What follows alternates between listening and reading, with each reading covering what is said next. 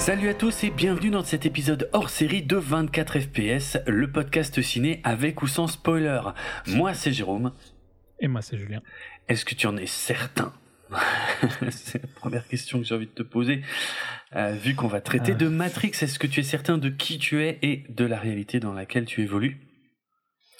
Euh, Non. Mais par contre, j'ai pas de problème avec ça. Ah, c'est vrai. Je crois qu'on a déjà eu cette discussion. Euh, Ça me dit quelque chose. Euh, Moi, pas de, je suis d'accord qu'on n'est peut-être pas dans la base reality et qu'on vit dans une simulation. Ok. Et ça, ne te dérangerait pas. Ça te va, ouais, ok, d'accord. Et eh ben, euh, bah, tout ça, on va en parler, on va en parler dans cet épisode hors série, et pas qu'un peu, et en plus, ça va pas être le seul hors série. Euh, on est sur une année, une fin d'année 2021 qui est extrêmement chargée euh, en blockbuster. Hein. Il y en a quand même trois énormes qui sortent le même mois en France. Je dis en France parce que c'est pas le cas dans tous les pays euh, vu les décalages de date. Mais bon, on a déjà eu l'occasion de parler euh, de Spider-Man, on a déjà eu l'occasion de parler un peu malheureusement euh, de Ghostbusters, mais dans des conditions euh, catastrophiques. D'ailleurs, du coup, on y reviendra peut-être quand même. Mais par contre, on a ça fait ça, ça fait neuf ans, je pense qu'on dit qu'on adore Matrix, mais on n'a jamais eu l'occasion d'aller dans les détails. Et ben là, on va le faire. On va le faire et pas qu'un peu, au travers de plusieurs épisodes hors série pour parler des premiers films de la saga et évidemment euh, d'un épisode probablement complet sur euh, le quatrième film qui sort en cette fin d'année. Alors il va falloir être peut-être juste indulgent sur les délais de sortie de tout ça parce que c'est beaucoup de préparation, c'est quand même pas des thèmes légers en plus. Euh, donc voilà, mais on a envie de le faire, ça fait tellement longtemps, ça bouillonne en nous depuis tellement d'années que voilà, ça y est, enfin, on va pouvoir se lâcher, on va pouvoir dire tout ce qu'on a à dire sur Matrix et il y en a, il y a de quoi faire. Donc, on commence aujourd'hui avec le premier film. Euh, donc dans une émission, comme d'habitude, hein, on fait le format classique en deux parties. On va on va poser le, le, contexte dans la première partie. Alors, je sais pas si on peut dire avec ou sans spoiler, mais bref, première partie, on va poser le contexte du truc. Euh, on va parler aussi bien euh, du parcours des réalisatrices que de, de des, des, coulisses, de comment s'est monté le projet. Et ensuite, on partira pour faire plus ou moins du scène par scène et raconter aussi bien nos souvenirs de la première découverte du truc que de revenir aussi sur des, des coulisses euh, et puis aussi euh, peut-être euh, partager notre notre avis actuel aussi sur le film. Peut-être qu'on a on le voit différemment. Ça fait quand même plus de 20 ans maintenant. Donc voilà. C'est vrai, on l'a vu quand on était. Mm. Bon, moi, moi, en particulier, je l'ai vu quand j'étais. toi, tu étais déjà entre guillemets adulte. Ouais, entre très gros guillemets, mais oui. oui, j'avais 19 moi, ans. Je l'ai vu quand j'étais, ouais, moi, je l'ai vu quand j'étais ado, quoi, pour le coup. Ouais, ok. Donc je pense qu'il a eu un impact. Euh, il a eu un impact sur tous les deux, hein, sur les deux dans tous les cas. Colossal, mais, vraiment euh, colossal. Mais mm. je pense que j'ai. Il a eu un impact peut-être. Euh, on va dire qu'il était visuellement impressionnant quand je l'ai vu la première fois, et c'est à ce jour c'est le film que j'ai le plus vu au cinéma hein, et ah le plus vu en VHS à l'époque. Ah oui, alors ça en euh. VHS, oui. Peut-être pas le plus, parce que moi j'ai beaucoup, beaucoup bouffé de VHS en boucle. Mais euh, en plus, celui-là, c'était vraiment sur la toute, toute fin, tu vois, de la VHS. Donc j'avais, pour, euh, pour la blague, j'avais énormément peur qu'il soit interdit au moins de 16 ans. Ah ouais, sérieux? Oh merde. Ah, c'est pas mal ça, tiens. Ah oui, moi ça m'a pas trop travaillé. Eh bah non, forcément. Ah ouais, excellent. Parce que j'étais juste, euh, c'était juste à la limite, quoi. D'accord. Euh, mais il l'a pas été pour le coup. Ok, putain, t'en es bien sorti. Euh, ouais, pas mal. J'aurais dû, j'aurais dû tricher pour le. Mm. J'aurais dû trouver une manière. mais oui, donc c'est, je, je crois que je l'ai, je sais pas si je l'ai déjà dit dans le podcast. Je crois que je te l'ai déjà dit à toi, mais c'est un film que j'ai vu 16 fois au cinéma. Oh la vache, je savais pas. Ah ouais. Ah non, ça me disait rien. Putain, c'est ouf. 16 fois. 16 fois à l'époque. Hein. Donc euh, depuis, je l'ai revu euh, deux, trois fois. Donc euh, un peu plus techniquement, mais. D'accord. quand il est sorti, je l'ai vu 16 fois. Quoi. Waouh. bon, c'est pas, pas. idiot comme le mec qui a vu 400 fois. oui, non, ouais. Camelot, hein.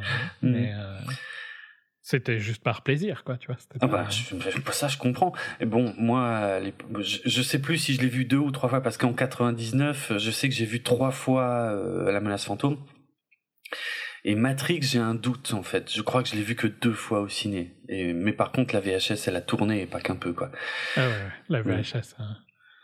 La VHS, j'avais, j'avais demandé si je pouvais acheter à la vidéothèque le mais il m'avait dit le prix et je, m'étais dit, bon, c'est pas très rentable. Euh, mais vu que je louais beaucoup, euh, mmh. il, il, me l'avait laissé la garder pendant une. Ah putain! au début, il me l'avait laissé garder pendant, je ne saurais plus te dire, mais au moins deux semaines, je crois, un truc comme ça. Waouh! Ah ouais, d'accord. Putain, c'est dingue. Pour un prix raisonnable, tu vois, genre, pour deux jours, un truc comme ça. C'est énorme. Excellent. Bah après, je, je, le connaissais bien, je louais souvent des trucs, donc euh, tu vois. Ouais, c'est cool. Non, mais c'est classe quand même, ouais. Non, bah, c'était super, je sais pas, c'est super cher hein, les VHS de location. Ah oui, oui, c'est. Tu sais.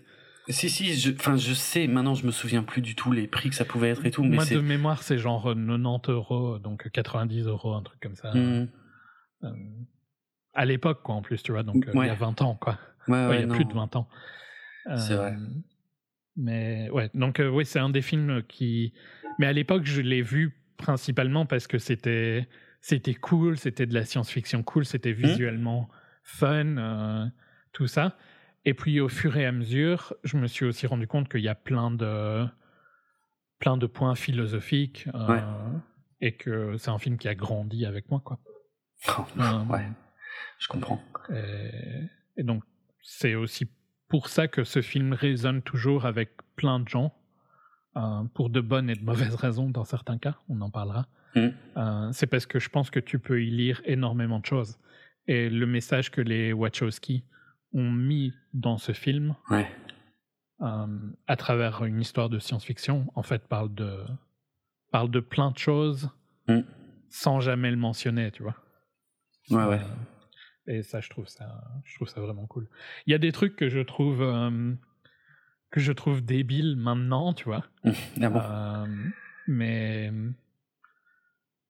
euh, mais ça, c'est pas, c'est pas grave. Ça me gâche pas du tout le film, quoi. Ouais, ok. Mmh. Et pour, euh, je vais clôturer sur ce que tu m'as demandé au début. Ouais. Mais je en fait, moi, ça me dérange pas l'hypothèse de la simulation, tu vois. Donc, je, trouve mmh. que Nick Bostrom euh, pose une question dans un de ses livres. Euh, il dit qu'il y a trois chances, tu vois. C'est que.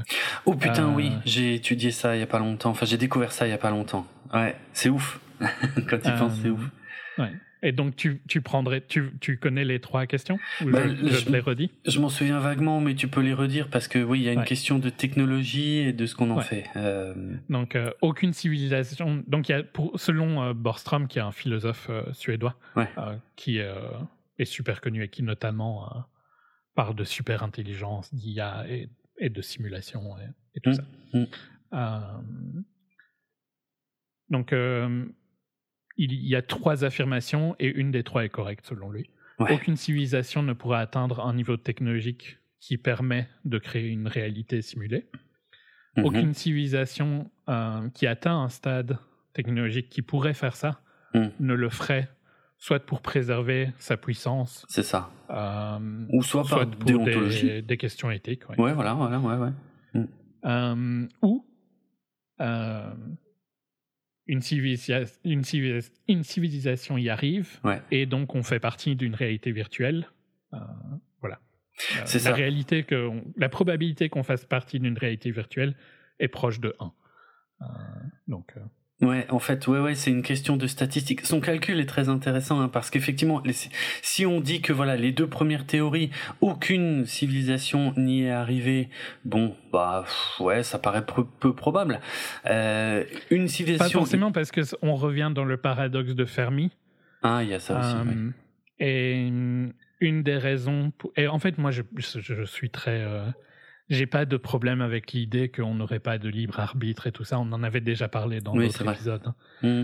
Euh, mais par exemple, l'idée que je, je suis pas contre l'idée que une que les êtres intelligents se détruisent à un, certain stade de leur intelligence. Mmh ça pourrait être une explication pourquoi on découvre jamais d'autres intelligences, tu vois. Ouais, ouais. Parce qu'on se détruit avant d'arriver à un stade euh, où on peut faire des ce genre de communication ou ce genre de trajet. Ce qui, hmm. qui sous-entendrait qu'on n'arriverait pas non plus à créer une technologie qui permet de faire une réalité simulée. Donc ça pourrait, tu vois, le paradoxe de Fermi pourrait expliquer la première. Euh, ah oui, pas mal, d'accord. Il y a ça aussi, ouais. Ouais. Euh, le côté éthique de la deuxième théorie est, est, mignon. je sais pas comment dire autrement, mais ah, voilà. Il est philosophe, hein, après. Oui, oui, non, mais clairement. Et puis, mais par contre, ce qui est ouf et complètement vertigineux dans la troisième théorie, c'est qu'effectivement, une civilisation y est déjà arrivée, mais si elle y est arrivée, surtout, euh, l'implication, c'est qu'elle a, elle a créé en fait une infinité de simulations. Et donc, ben, en fait, en plus, surtout, c'est que une simulation peut créer une autre simulation. oui, euh, en plus, oui, alors ça va vraiment très loin. Mais voilà, c'est ça. Et c'est ça qui est ouf dans sa théorie. Ça veut dire qu'en fait, il existe une infinité de simulations dont certaines peut-être sont dans d'autres simulations, alors qu'un monde réel, il n'en existe qu'un. Donc, euh, statistiquement parlant, il y a beaucoup, beaucoup, beaucoup, beaucoup plus de chances de se trouver dans une simulation que dans la réalité. En gros, c'est ça la théorie. Et, c'est vrai que c'est intéressant. À partir du moment où il y a une simulation, c'est quasi impossible que tu ne sois pas dans la simulation. Mm, mm. parce, que, la réalité, c'est que la simulation se, se reproduit à l'infini super vite. C'est ça. Vu que les simulations dans les simulations vont faire d'autres simulations. Bah oui. Euh, mm, c'est juste impossible que tu sois dans la réalité de base. Ouais. Euh, euh, mathématiquement, elle est assez folle, cette théorie, j'aime bien. Euh, ok. Ok, ok. Donc toi, tu, toi, tu partirais sur... Euh, une préférence dans l'hypothèse ben non. de simulation ah non, par contre, alors autant je trouve la théorie super intéressante, autant je, non, je, je, je pourrais pas dire euh, on est clairement dans un de ces trois cas de figure. Non. Mais je crois que tu as déjà du mal avec le euh, paradoxe de Fermi aussi. Oui, aussi, c'est vrai. Je crois que tu n'aimes pas de répondre euh, à non, ce genre ouais, je trouve, je trouve l'idée le, intéressante, je trouve la théorie intéressante et j'aime bien étudier toutes les pistes un petit peu, voir, mais, y mais, mais je me positionnerai, je pense pas, j'ai beaucoup de mal à me positionner, de dire ah oui, tiens, celle-là, je pense que c'est la bonne. Non, j'aime bien le côté piste de réflexion, mais pas le au point de. en fait, je, dis pas vraiment que celle-là c'est la bonne. Hein. Je dis plutôt mhm. que aucune me dérange. Ok. Ah oui, c'est quand même. C'est plutôt genre. Euh, ça me dérangerait pas qu'on soit dans une simulation. Ça change quoi à ma vie? Ça, je suis pas d'accord. Bon, bref. On sera peut-être amené à en reparler. Ouais, on en, reparlera. Euh, Mais peut-être plus dans le 2, euh, d'ailleurs. Peut-être, ouais. Ok. Euh, bah tiens, puisque tu as un peu raconté comment tu l'as vu, comment tu l'as vécu, moi je vais pas trop rentrer dans les détails, mais, mais globalement, ce que je me souviens, c'est que j'avais vu la bande-annonce genre une fois à la télé, parce qu'à l'époque, on est en 99, euh, pour moi, il y a que deux sources pour voir les bandes-annonces, soit les CD-ROM que je reçois avec quelques magazines, soit à la télé. Et celle-là, vraiment, je, je l'ai vue une fois à la télé et je m'étais dit, waouh, ça a l'air cool. ah non, moi pour le coup, j'avais Internet à l'époque. Ouais. Moi, je l'avais J'avais le hein. screensaver, etc. Hein. Ah, mais ça, c'est venu après, moi, oui, bien sûr. Ah non, non, moi, je l'avais avant. Toi, tu l'avais déjà avant. J'étais à fond, euh, j'étais à ah fond dans. Euh, ouais. Ah oui, d'accord. Non, bah alors là, on a une grosse différence d'approche parce qu'effectivement, il faut savoir, le, le film est sorti en mars euh, aux États-Unis et en juin en France, hein, des décalages qui paraissent euh, inconcevables aujourd'hui. Et, euh, et je, par contre, ce dont je suis certain, parce qu'en 99, donc j'étais j'étais au lycée, j'étais en train de passer le bac. Euh, oui, j'avais 19 ans quand j'ai passé le bac, euh, même 20 ans parce que j'avais mon anniversaire au mois de juillet. Euh, donc euh, oui, j'ai passé le bac à 20 ans. Voilà, n'est pas grave euh, parce que j'ai redoublé avant et c'était très bien je me suis beaucoup amusé. Euh, mais euh, qu'est-ce que je voulais dire euh, donc ouais c'était pendant la période du bac c'était je de toute façon ça reste pour moi très lié à la fête du cinéma de juin 1999 parce que euh, justement je sais que j'avais vu le film la, pardon, la bande annonce à la télé une fois, je m'étais dit putain ça a l'air cool, mais je sais pas du tout ce que c'est, mais ça a l'air cool. Et j'avais oublié le film entre temps, et c'est seulement pendant la fête du cinéma que j'étais avec des copains devant le cinéma et que euh, on s'était dit bon bah qu'est-ce qu'on va voir? Et puis euh, et c'est là que ça me revient, je vois l'affiche et je dis oh putain mais il y avait ce truc là, ouais ouais ça a l'air trop bien, et ça venait juste de sortir donc ça tombait bien. Mais je l'avais oublié entre temps en fait, vraiment. Et ça, je l'ai déjà raconté. Je sais que je l'ai déjà raconté il y a longtemps dans un 24 FPS, mais on rentre dans le cinéma, on dit allez, on va voir Matrix. On prend tous le ticket euh, pour Matrix, et là, on croise dans le hall du cinéma, on croise un copain, un, on va dire un camarade de classe, parce qu'en vrai, il était un peu con. Euh, mais euh, et, et, il nous demande, hé, salut les mecs et tout, vous allez voir quoi? On lui dit, bah on va voir Matrix, et il nous dit, ah bah moi j'en sors juste à l'instant nul à chier, j'ai rien compris. voilà. et ça, je n'oublierai jamais le jour où ce mec nous a dit ça. C'est nul à chier, j'ai rien compris. Et on lui a dit, bah ouais, je sais pas, on verra bien. Et je suis sorti de cette séance. J'étais fou. Et tu t'es dit, quel crétin. Bah oui, non, mais ça, je le pensais déjà un peu avant, donc de toute façon. Ouais, voilà. Non, non, mais je pensais même plus à lui, en vrai, j'en avais rien à foutre. Euh, je suis sorti du film, j'étais mais fou, j'étais surexcité comme rarement je suis sorti surexcité d'un film euh, parce que toutes les thématiques, parce que le traitement visuel, parce que vraiment l'intelligence du script et tout. Et euh, voilà, j'étais dans un état euh, de surexcitation. Je, je, je me souviens, je suis rentré à la maison. J'en ai parlé à ma sœur toute la soirée. euh, je crois, c'est même possible que je lui ai raconté tout le film parce qu'elle m'avait dit qu'elle en avait rien à foutre. Euh, j'étais, j'étais comme un fou et puis après, ouais, voilà, quoi. Je suis retourné le voir euh, et, euh, et quand la VHS est sortie, il y avait des coffrets collector et tous mes films cultes avant ça, euh, c'était que des films que j'avais en VHS, mais que j'avais enregistrés à la télé. Et je crois que c'est la première fois de ma vie avec Star Wars euh, épisode 1. Ah oui, et sans compter la trilogie Star Wars euh, édition spéciale que j'avais en VHS, voilà, officielle. Mais c'est la première fois que je me suis acheté un film, un seul film en fait, parce que voilà, il me le fallait tout de suite. Je ne pouvais pas attendre une diffusion télé. Et j'ai acheté le coffret collector. Je m'en souviens, il y avait c'était un boîtier noir. Donc là, on était fin euh, fin 99. Donc là, j'étais étudiant à Strasbourg et je me souviens, j'étais au Virgin Megastore et j'hésitais devant le rayon. Je disais putain, il y a le DVD et la VHS parce que là, on était vraiment au début des films qui commençaient à sortir en DVD et j'hésitais vraiment entre les deux. Et je m'étais dit putain, fais chier, j'ai pas de lecteur DVD et puis à mon avis, j'en aurais pas de sitôt. Et j'ai pris la VHS et euh, euh, et, et, je voulais vraiment l'édition collector parce qu'il y avait un, un, mini documentaire après le film en fait, qu'il n'y avait mm. pas sur la VHS standard. Et je l'ai toujours, hein, ce coffret. D'ailleurs, je l'ai vraiment. Là, il est à un mètre de moi. C'est, je crois, que c'est la seule VHS avec les Star Wars euh, que que j'ai encore. Euh, et, euh, et je l'ai regardé effectivement un nombre incalculable de fois. En plus, c'est un beau coffret noir avec euh, un morceau de pellicule. Alors à l'époque c'est pour moi ça représentait vraiment quelque chose. Je me disais putain je possède un bout de la pellicule de Matrix. C'est un truc de fou. En fait bien sûr euh, plus tard j'ai compris que c'est des trucs qui sont refaits à la chaîne. Moi je croyais que c'était genre la pellicule d'origine. c'est du, tournage. Alors que tellement pas. Enfin bref.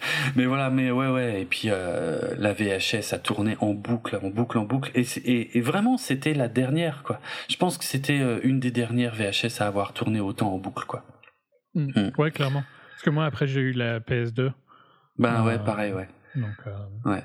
Qui m'a servi de, euh, de lecteur DVD pour le coup. Oui, bah oui, ouais, ouais, ouais, euh, pareil, pareil. Puis moi, j'ai acheté donc avant la sortie de Reloaded, dans les années qui ont suivi, j'ai acheté une réplique du manteau de Neo, hmm. euh, réplique officielle hein, que j'ai toujours. Ah ouais? Ah ouais. Non. Mon cousin a fait ça, mais moi pas. Ouais. Ah, il était trop beau, je l'ai pas mal porté. Enfin, je l'ai pas mal porté. Oui et non, parce que tu le portes pas en n'importe quelle occasion non plus. Et je l'ai toujours, il est toujours en très bon état. Euh, et il est vraiment officiel parce que je vois aujourd'hui sur AliExpress, tu peux t'en payer, euh, ça coûte pas grand chose. mais c'est euh, AliExpress en même temps. Ouais, voilà, c'est AliExpress, d'accord.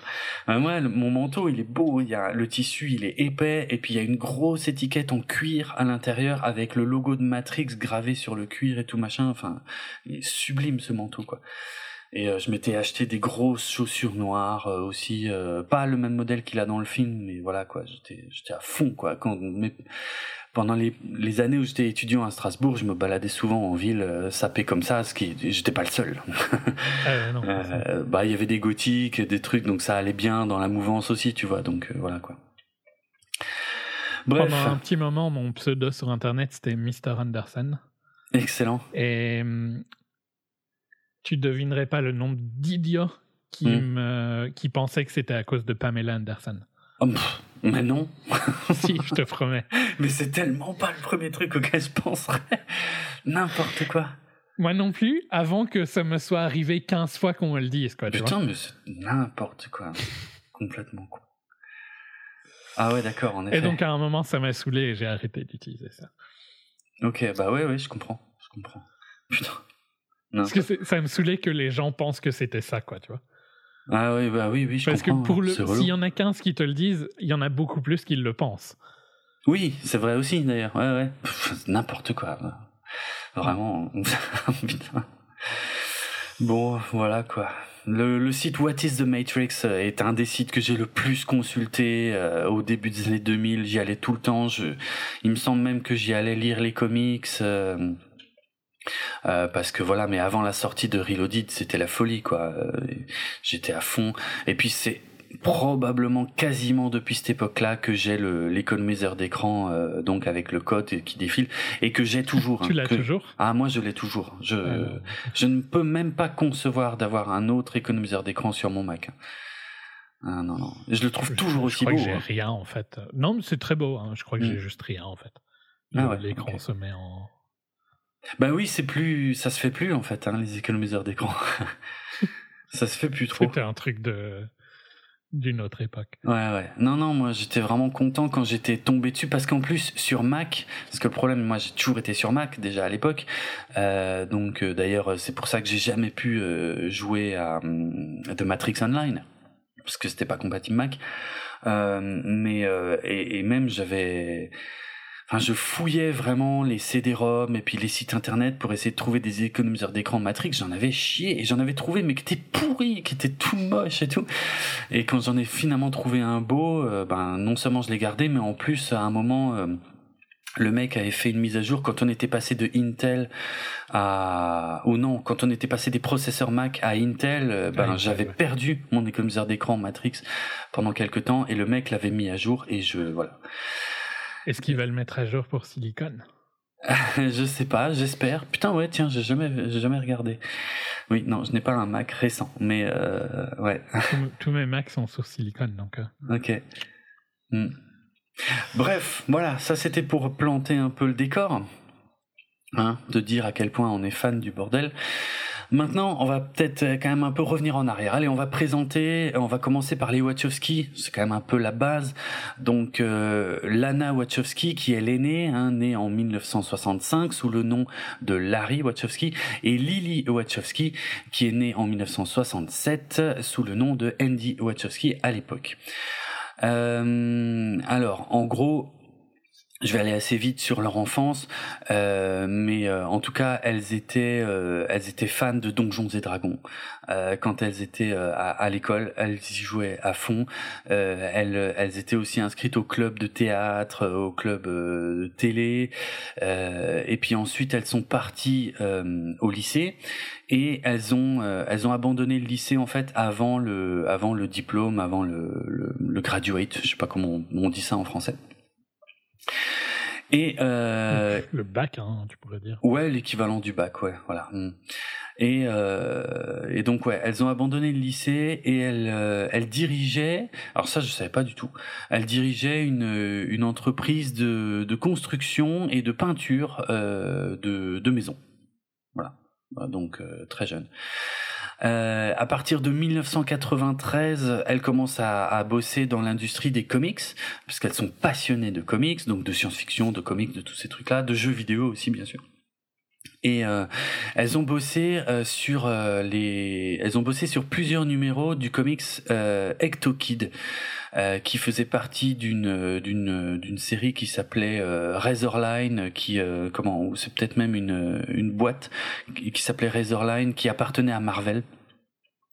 Et les comics Ectokid sur lesquels elles ont bossé, c'est des, c'était des histoires en fait euh, créées par Clive Barker, donc euh, Clive Barker, romancier, qui a notamment créé euh, Hellraiser. Tiens, ça y est, cette fois je me souviens le nom.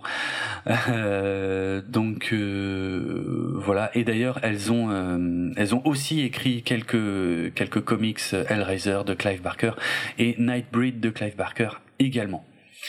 Euh, donc voilà, très proche de voilà de l'univers de Clive Barker et des comics dès le départ, dès 1993. Et, et c'est d'ailleurs à cette époque-là où elle commence à mettre de côté comme ça des, des, des idées pour euh, pour un pour un comics en fait euh, qui qui serait vraiment euh, à elle en fait hein, avec avec voilà bon bah vous avez compris c'est c'est là que se trouvent un peu toutes les idées de base de de ce qui deviendra plus tard Matrix. Mais elle s'intéresse aussi à l'écriture de, de scénarios pour Hollywood et euh, alors, leur tout premier projet de scénario, euh, c'était un truc qui devait s'appeler euh, Carnivore. Euh, J'ai plus l'année exacte juste, les pour, yeux. euh, oui. pour l'anecdote, Ouais. elles ont elles ont leur diplôme hein, de l'école. Ah, elles l'inverse, mais elles, elles ont ont passé diplôme après de l'école. Ouais. Euh, mais euh, c'est la même école où euh, Michelle Obama a eu son diplôme. Ah, sympa. Ok. pas mal. Pas mal. D'accord. Euh, voilà. Une, juste une, euh, une, mag- une magnet school, mais je vais pas, je vais pas expliquer ce qu'est une Ah, magnet Ah, school. même moi, je sais pas ce que c'est ouais, c'est, euh, c'est des écoles publiques, mais en général de meilleure qualité que les autres écoles publiques. D'accord. Euh, où il faut rentrer sur, euh, sur des tests scores, etc. D'accord.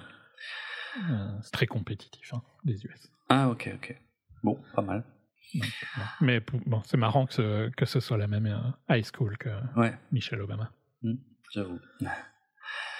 Euh, donc ouais, leur premier scénario, c'était un truc qui, devait s'appeler Carnivore, et c'était une histoire de, alors ça devait être un film d'horreur euh, à très très petit budget, euh, genre à la Roger Corman, et donc ça devait être une histoire de cannibalisme, de bah, des gens qui mangent, mais qui mangent des riches en fait, euh, qui mangent que des des personnes riches, donc il y avait a priori déjà un thème euh, social fort dans cette première idée.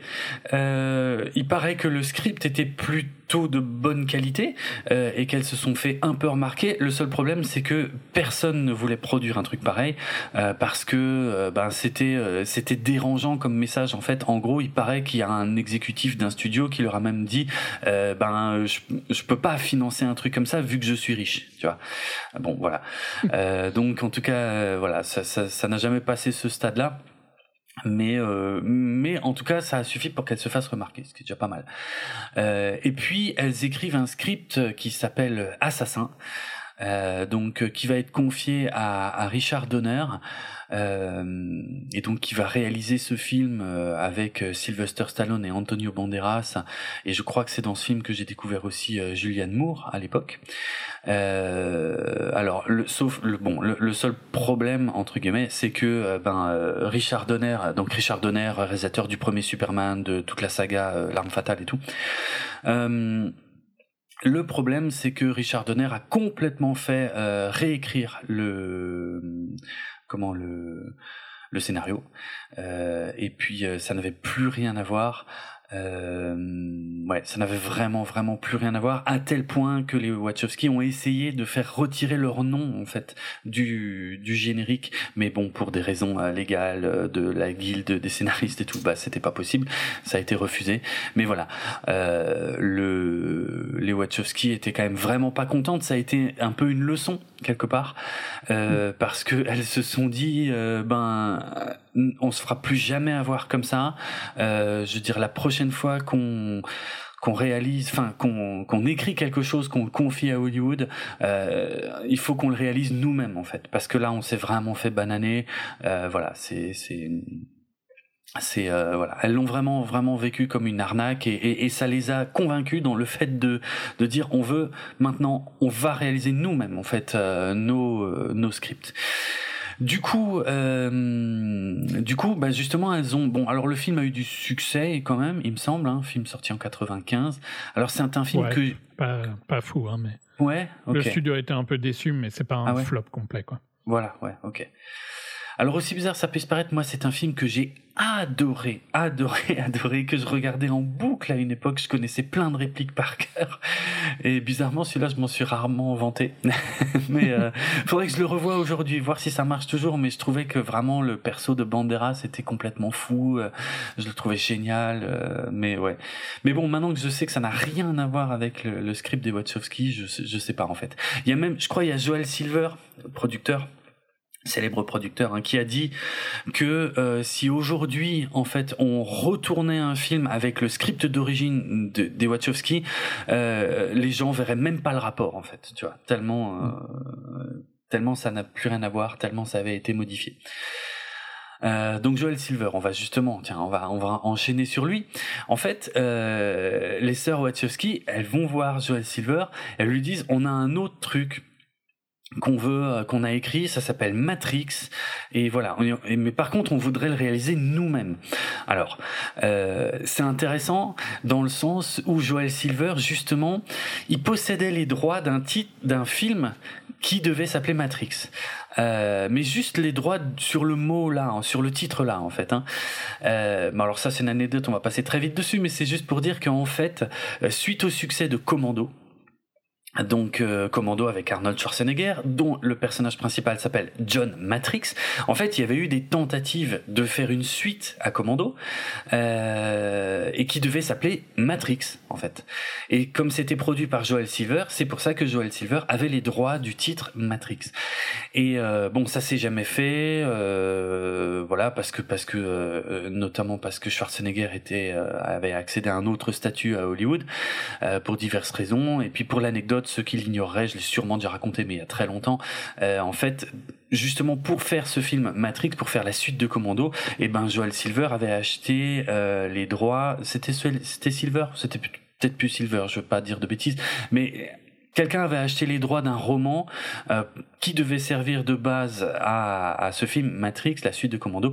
Et finalement, comme le film Matrix ne s'est jamais fait, ils ont un peu changé l'histoire de ce scénario, de ce roman et c'est devenu piège de cristal. Euh, donc c'est assez ouf en fait euh, quand même euh, toute cette histoire, euh, tous les liens qu'il y a entre Matrix, Commando, pièce de cristal et tout en fait, tout, voilà. Bref, donc les Wachowski disent à, à Joel Silver, regarde, on a un, script qui s'appelle Matrix, mais par contre on veut le réaliser nous-mêmes. Silver lit le script et il dit, waouh, attendez, là il va falloir du budget pour faire ça. Or vous n'avez aucun crédit en tant que réalisatrice à l'heure actuelle, donc euh, c'est impossible en fait. J'arriverai jamais à vendre ça à un studio, euh, personne n'acceptera de vous laisser réaliser ça. Euh, il faut que vous fassiez vos preuves. Donc écrivez un autre script, faites-moi un autre script, un truc plus simple, un truc vraiment euh, voilà.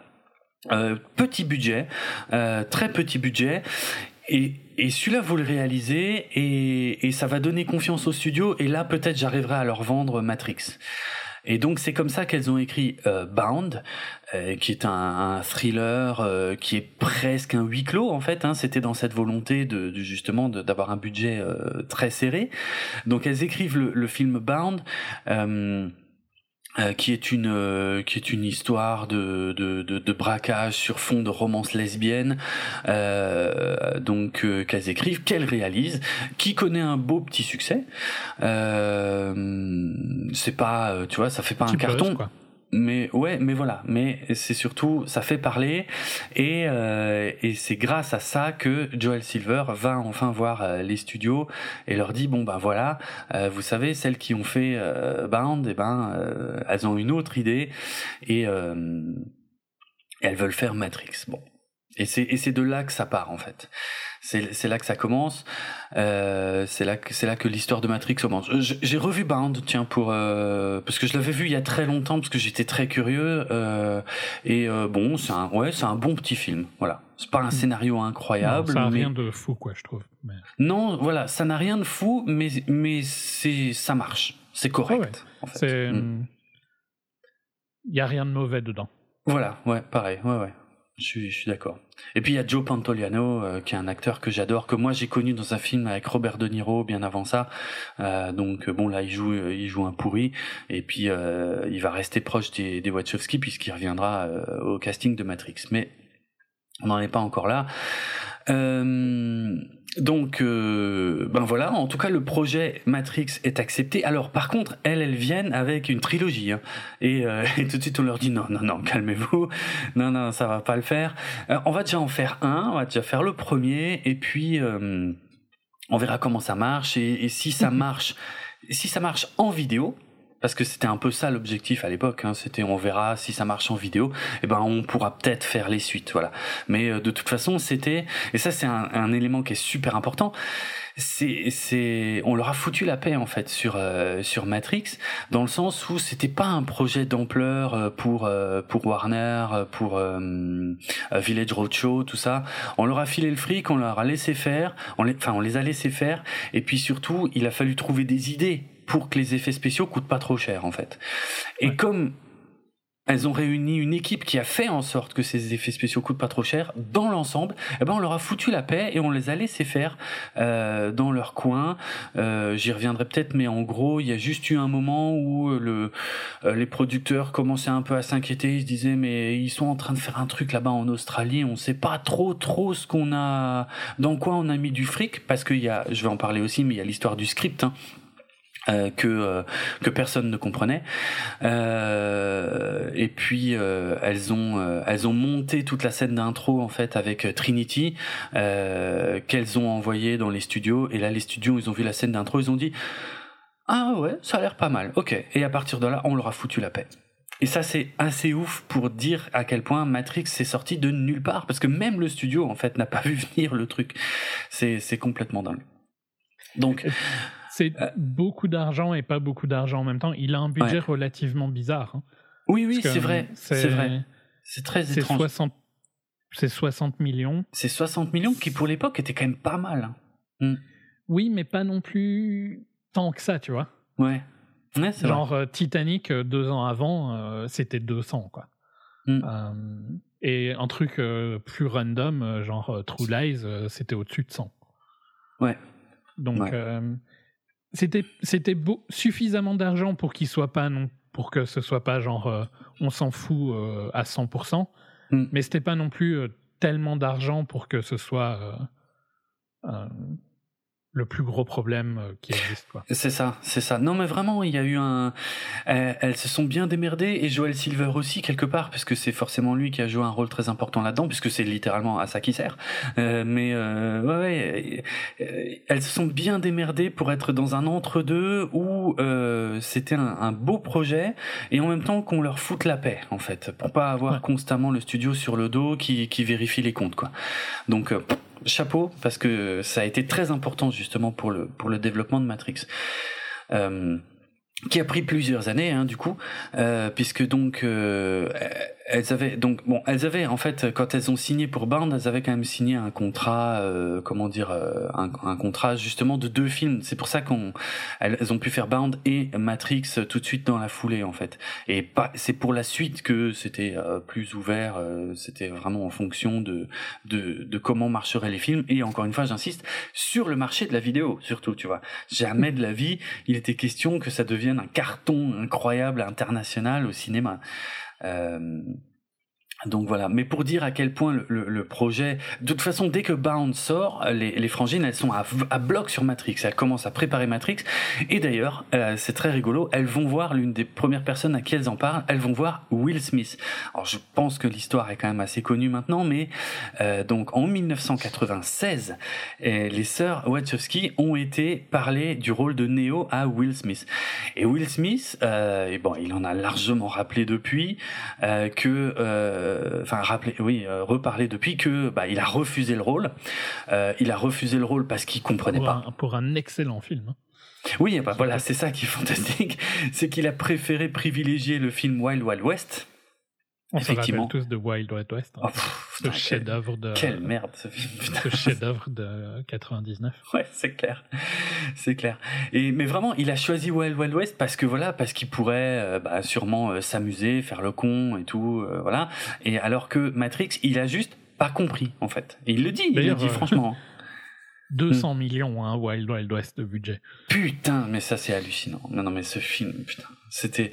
Mais je me souviens, c'était, c'était, euh, c'était décrit comme un, un, un gouffre euh, artistique et financier, hein, ce Wild Wild West à l'époque. Je, bon, moi, j'ai pas compris ce qu'ils avaient voulu faire avec ça. Donc bref, voilà. Donc ouais, Will Smith a refusé le rôle de Neo. Bon, moi, je m'en plains pas hein, parce que même si c'est un excellent acteur, euh, bah ça aurait pas, ça aurait pas été pareil. Donc voilà, mais euh, et, et, à l'époque, il dit que et ça effectivement, il y a eu confirmation par la suite. Il, il était question que le rôle de Morpheus soit joué par Val Kilmer. Intéressant. Euh, J'adore Val Kilmer, mais c'est pareil, euh, tu vois, ça aurait pas été. Euh, c'est trop difficile d'imaginer qui que ce soit d'autre dans ah ces rôles maintenant. C'est ça en fait, c'est devenu tellement iconique. Donc bref, en tout cas. En tout cas, euh, voilà, le, le, projet. Alors quand même, je reviens sur cette étape-là parce que justement, il y avait ce problème de script en fait qui était compliqué et euh, euh, bon, elles étaient, euh, les sœurs, elles étaient de toute façon en contrat pour faire un film, ça, il n'y avait pas de souci. Le, le, le, la grosse discussion, c'était le budget. Et, euh, et donc, le problème, c'est que dans les studios, ils ne comprenaient rien du tout au script de, de Matrix. Et, et avant que j'oublie, je préfère préciser, il faut savoir que le script a été énormément retravaillé entre, entre le, départ et, euh, et le film qu'on a vu. Pas en termes de des scènes en elles-mêmes qui sont restées plus ou moins les mêmes, mais en termes de d'exposition, je dirais surtout pour rendre le film compréhensible. En fait, il a été beaucoup réécrit pour que, pour prendre vraiment par la main les, les, les spectateurs, pour qu'ils comprennent le film. Et parce que c'était ça qui faisait peur au, au studio. Et comme, mais comme à la base d'ailleurs, les studios ne comprenaient même pas eux-mêmes le, le, le, script. En fait, les frangines ont, euh, ont engagé des, euh, des, des, des, dessinateurs de comics euh, tels que euh, Geoff Darrow ou Steve Scrooge. Et il y en a un troisième dont j'ai évidemment pas le nom sous les yeux, c'est dommage. Euh, et donc ces scénaristes en fait ont dessiné le script euh, des Wachowski, mais avec euh, en plus toutes les indications visuelles des scènes telles qu'elles étaient déjà conçues dans la tête des Wachowski. Et donc ça, je pense que tout le monde l'a vu aussi depuis. Ben, ce script est incroyablement proche du film qu'on a eu, quoi. Toutes les scènes d'action, tous les angles de caméra, tout, tout, tout était déjà là en fait. Et c'est un truc énorme. Hein. Euh, on, on, fait jamais ça parce que c'est pas, c'est pas des storyboards. Hein. C'était, c'est vraiment, euh, ça peut se lire comme un comics quoi. Euh, d'ailleurs, ça a été édité, alors probablement pas en France, mais et pas les 600 pages, pas pas l'intégralité du truc, mais ça s'appelle en VO The Art of the Matrix. Peut-être que c'est sorti en France, j'en sais rien. Bref moi je l'ai lu en VO. Ils en ont repris euh, tous les passages principaux et donc tu vois tous les dessins de préparation et c'est impressionnant à quel, à quel point c'est proche. À 80 allez on va dire à 95% quoi. Il y a quelques différences il y a quelques morceaux du script aussi qui ont disparu entre temps que j'ai découvert grâce à ces trucs là mais voilà pour ceux qui voudraient les, les voir parce que tous ces dessins on a pu les voir dans les making of les trucs mais on voit que des tout petits bouts quoi. Mais on peut on peut quasiment tout consulter dans un bouquin qui s'appelle The Art of the Matrix. Et euh, je l'ai je l'ai lu en entier, c'est très impressionnant. En fait, euh, c'est Steve Scrooge qui a quasiment euh, euh, dessiné la grande majorité des scènes d'action et Geoff Darrow, euh, lui, euh, il a plus euh, dessiné, il a dessiné quelques scènes, mais il a surtout lui dessiné des concepts, des décors, et avec un niveau de détail qui est hallucinant. Donc voilà. Et c'est seulement là que les studios ont compris en fait le script et ont compris l'ampleur visuelle du truc et, ont donné effectivement, comme on le disait, 60 60 millions de budget. Alors faut savoir que pour pouvoir faire un film aussi ambitieux avec 60 millions de budget, il a fallu que la production se barre en Australie parce que aux États-Unis ça aurait coûté beaucoup plus cher et c'était pas possible euh, en fait. Donc ça a été une condition qui a joué euh, notamment ben, sur le casting de certains des acteurs clés hein, du film. Euh, mais voilà, c'est pour ça que, que, les premiers Matrix ont été tournés en Australie. Enfin, le premier de sûr, les autres, comme j'ai pas encore révisé, je sais plus. Bref, donc voilà. Euh, bon, bah voilà, voilà un peu vraiment, vraiment tout le point de départ. Euh, on peut maintenant parler du casting qui a été euh, donc une, une, une étape très très euh, importante. Enfin casting et puis euh, le côté arts martiaux parce que ça les Wachowski savaient qu'elles voulaient euh, beaucoup d'arts martiaux dans leur film, mais elles avaient aussi une idée très précise de ce qu'elles voulaient, et ça ne ressemblait pas à ce qui se faisait à Hollywood à l'époque, euh, clairement pas, euh, parce qu'elles elles, elles, surkiffaient en fait euh, le, le, le, cinéma d'action de Hong Kong, et donc euh, elles voulaient le chorégraphe Yuan Wuping. Donc elles l'ont contacté. Euh, il a dit non. il, a, dit juste j'en ai rien à foutre, je veux pas du tout bosser à Hollywood, ça m'intéresse pas. Donc voilà. Euh, il avait clair comme ça, tu vois. Oui, oui, c'est ça. Et bon, a priori, il, il trouvait le script pas mal mais euh, c'était vraiment l'idée de bosser à Hollywood qui le branchait pas. Et puis elles ont elles ont insisté, elles ont dit non mais on vous veut vraiment vous, euh, c'est on sait ce qu'on veut et on sait pourquoi on vous contacte vous et, et voilà et c'est vraiment de, de vous qu'on a besoin. Et, et, et Whooping il a dit bon je vais je vais pas leur dire juste non parce qu'elles ont l'air passionnées, tout machin, je comprends. Je vais, je vais juste leur poser des conditions inacceptables. Et donc il a dit, je veux ça comme salaire. Et donc euh, il a mis une grosse somme. Je, je, je crois pas avoir le chiffre, mais on s'en fout.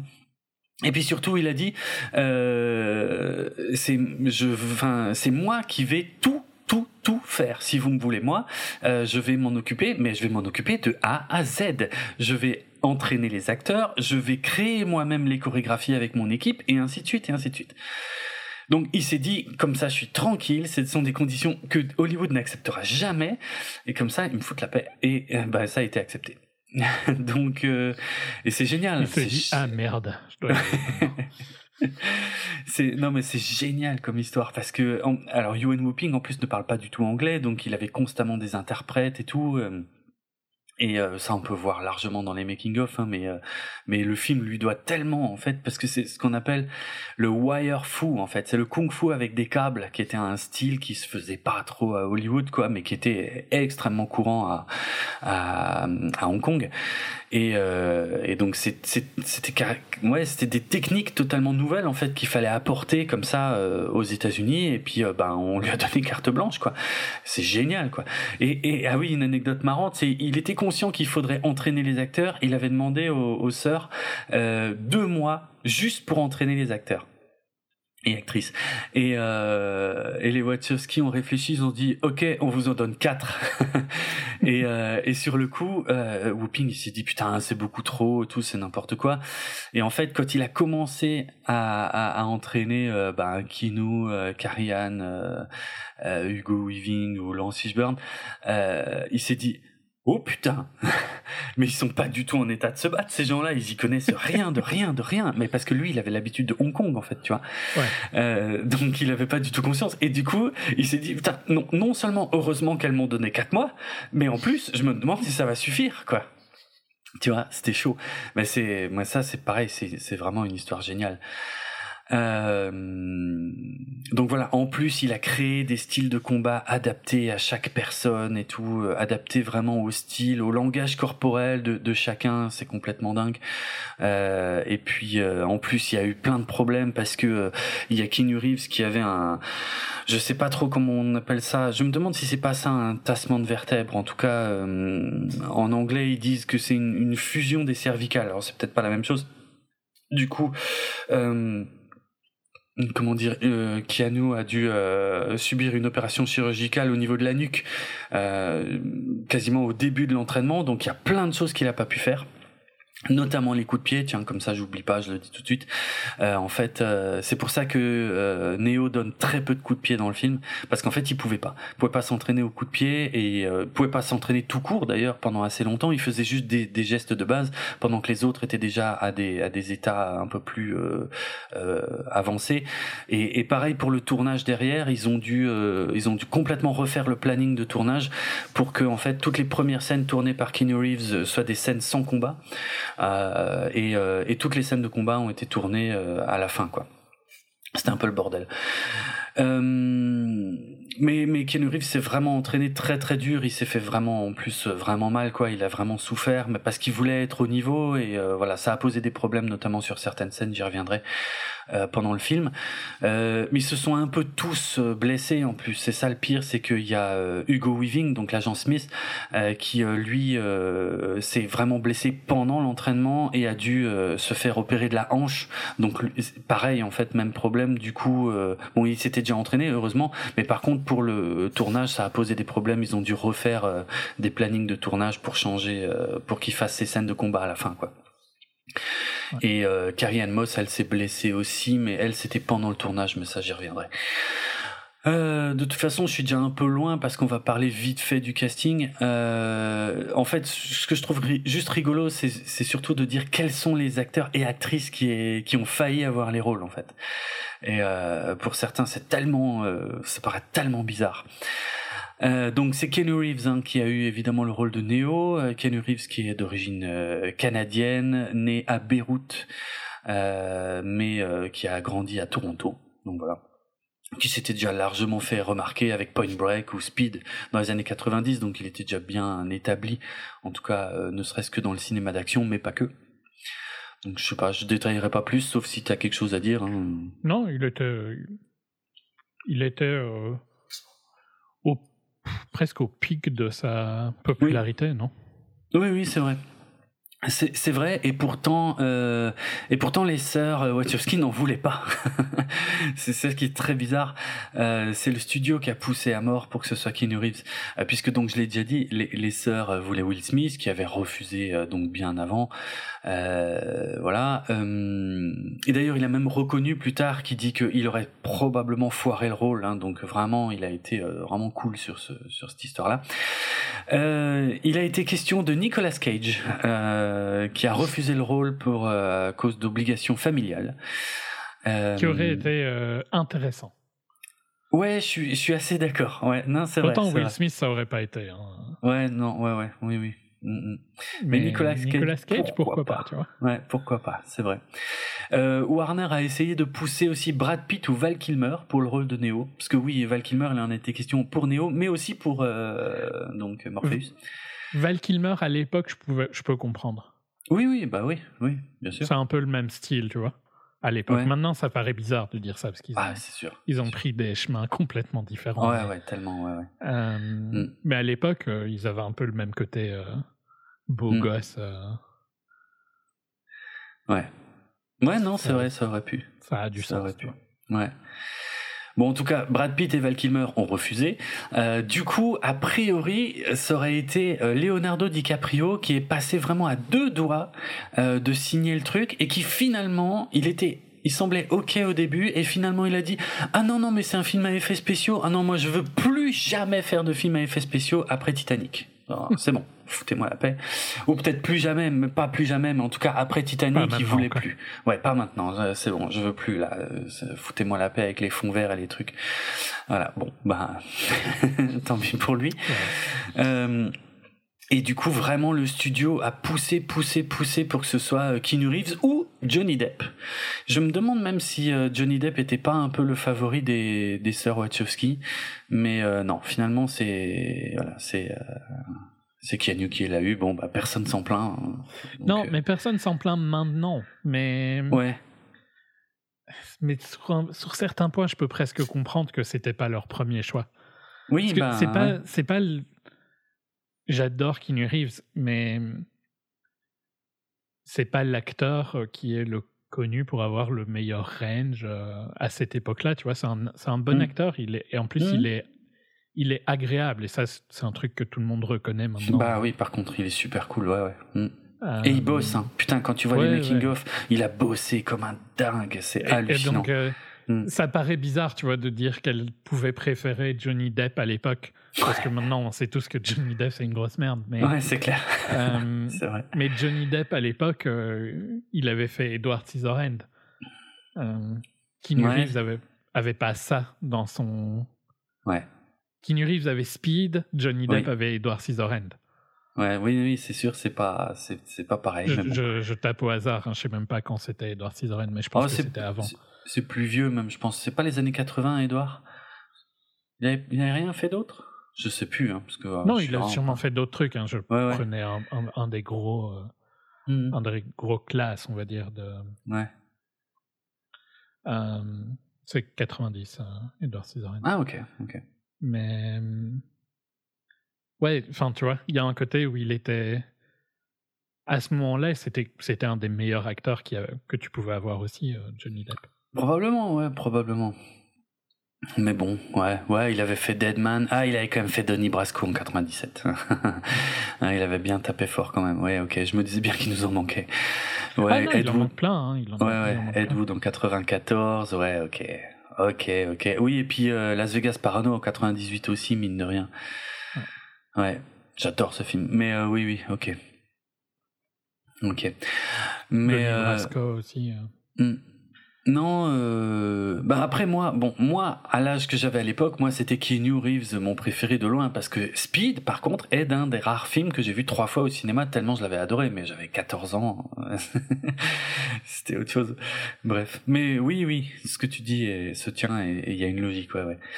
Par contre, ce qui est très intéressant, très très très intéressant, surtout vu aujourd'hui, c'est qu'à un moment, euh, ils avaient tellement de mal à trouver quelqu'un pour incarner Neo qu'il aurait été envisagé de, transformer le personnage en personnage féminin. Mm. Et le script aurait été envoyé à Sandra Bullock pour que pour qu'elle interprète euh, Neo. Ce qui euh, paraît aussi méga bizarre. Oui, ça paraît bizarre, c'est sûr, mais euh, mais je trouve ça très intéressant par rapport à tous les messages du film, par rapport à la vie euh, des Wachowski et par rapport à plein de choses. Je veux dire, c'est ça a du sens en fait, tu vois. Mmh. Je veux dire, c'est pas du tout choquant. Je veux dire, les, les moi, je suis pas du tout surpris que les que les sœurs Wachowski se soient pas arrêtées à une question de genre, ah tu vois. Et et, et aujourd'hui, euh, une époque où euh, plein de gens râlent euh, quand on confie le rôle principal d'un film à une femme, et eh ben, enfin, comme si c'était un phénomène nouveau en fait. Tu vois, moi, ça me fait toujours autant halluciner. Je veux dire, les Wachowski ont pensé euh, à cette époque-là, euh, comme George Lucas, je l'avais déjà raconté aussi. George Lucas avait songé de faire de Luke Skywalker une femme aussi. Hein. Et il y avait plein de dessins préparatoires où Luke Skywalker était une jeune fille euh, pour le premier Star Wars en 77. Donc arrêtez de croire ce qu'on vous dit à la télé et arrêtez de croire qu'il y a une mode qui essaie de changer le sexe des gens et que ça va euh, ça va faire tomber votre paire de couilles qu'elle va se détacher pendant la nuit et que vous allez euh, arrête, arrête d'être woke comme ça tout le temps. Ah bon merde je suis trop woke c'est embêtant. c'est embêtant parce que il se peut que j'en reparle dans cet épisode.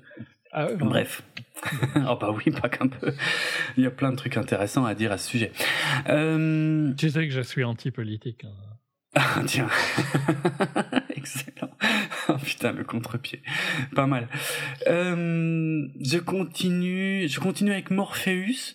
Euh, alors, juste, euh, juste oui. pour, pour clôturer, moi j'adore Keanu Reeves maintenant. Hein. C'est juste que à l'époque, il avait.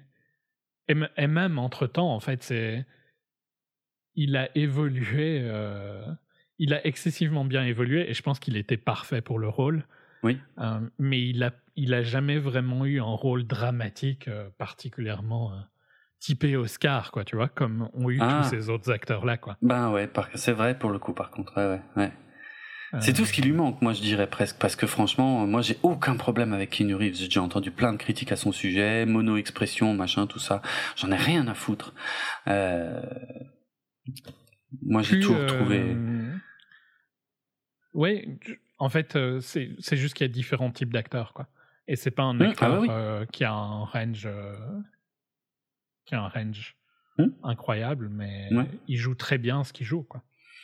Ouais, tout simplement, ouais. je suis d'accord. Euh, voilà. Et en hmm. plus, il est, il est dédié, il se donne à fond, et, c'est oh, oui. c'est une bonne personne, quoi. Oui, en plus, ouais, c'est ça, c'est vraiment un mec bien, en fait. C'est, la, c'est même la définition, en fait, dans le dictionnaire, mec bien, et deux points, Keanu Reeves. Ouais. Clairement. Euh, hmm. Juste pour euh, je n'étais pas critique de Kinu euh, quand, sur son casting. Hein. parce que je trouve qu'au final, c'était un casting parfait. Quoi. Ouais, oui, de toute façon tous. Ouais, ouais. On est d'accord. Tiens, ça me fait penser, je sais pas, autant le faire tout de suite avant que j'oublie, mais euh, les noms des personnages, bon, c'est une évidence, je pense tout le monde le sait, mais Neo est un anagramme de One, et euh, l'élu en VO, ça se dit The One. D'ailleurs, c'est pas une bonne traduction de dire l'élu, hein, parce que quand ils disent The One, enfin si, ça peut vouloir dire l'élu, mais The One, ça veut dire aussi l'unique. Bref, Neo, One, euh, voilà. Je pense tout le monde le sait. on passe à Morpheus, Morpheus qui est euh, comment euh, tiens je sais plus de quelle mythologie ça vient maintenant je suis con. Euh, mais ouais Morphée, je sais même. Euh, oui, t'as raison, c'est grec, c'est ça. C'est le dieu des rêves euh, dans la mythologie grecque. Ce qui est très, ce qui est très rigolo quelque part, puisque c'est un personnage qui euh, qui réveille les autres ici. Donc il y a un sens. Euh, il y a un sens, comme toujours, de toute façon, comme souvent chez les Wachowski. Alors pour le rôle de Morpheus, eh ben il, il a été question de de Gary Oldman, qui aurait été intéressant aussi, je trouve. Mhm. Euh, de Samuel L. Jackson euh, et de Val Kilmer, j'ai déjà dit. C'est Val Kilmer que je vois le moins dans les trois. Ouais, moi euh, aussi. Ouais, ouais. Mais Gary Oldman, Samuel L. Jackson ou Lawrence Fishburne, pour moi, les trois pourraient marcher. Même maintenant, tu vois. Mmh. Ouais, je suis assez d'accord. Et, mais J'aime bien Samuel Lawrence Fishburne, hein, mais je trouve pas qu'il a autant. Je trouve que les trois auraient pu. Je trouve qu'il pourrait être remplacé maintenant et ça me dérangerait moins. Ok, ah ouais. Mais pas dans le sens où j'aurais envie qu'il soit remplacé hmm. euh, dans, dans une suite, hein, mais plutôt qu'il soit. Euh, si on retournait le film, tu vois, ça je pourrais imaginer un de ces personnages-là interpréter le, le, rôle, quoi. Hmm, hmm. je comprends. Un de ces acteurs-là interpréter le rôle. Ouais, ouais. Ouais. Euh, une anecdote amusante Quoique, quand on y réfléchit, je trouve pas ça si amusant que ça. Mais Samuel L. Jackson, euh, qu'on a euh, dans les années qui ont suivi, qu'on a pris plein de fois pour l'interprète de Morpheus, en fait. Hein. Apparemment, euh, c'est quand même très limite quand on y réfléchit deux secondes, hein, de dire ah oui, oui, Samuel L. Jackson, le mec qui jouait Morpheus? Non, non, non, c'est pas lui, c'est pas le même, n'importe quoi. Mais tu sais que j'ai même un pote qui me l'a déjà dit une fois. Euh, et ça m'avait choqué. Je disais, mais pas du tout, n'importe quoi. C'est pas lui. Là, Laurence Fishburne, euh, acteur euh, d'origine américaine qui a commencé le cinéma très très jeune. Hein. Je pense que l'anecdote est connue aussi puisqu'il avait menti sur son âge pour jouer dans Apocalypse Now en 1979. Donc voilà, qui, qui est apparu dans énormément énormément de trucs. bon, moi, comme tu l'as dit, de façon casting parfait. Moi, je vais pas, je vais pas m'étendre beaucoup plus là-dessus.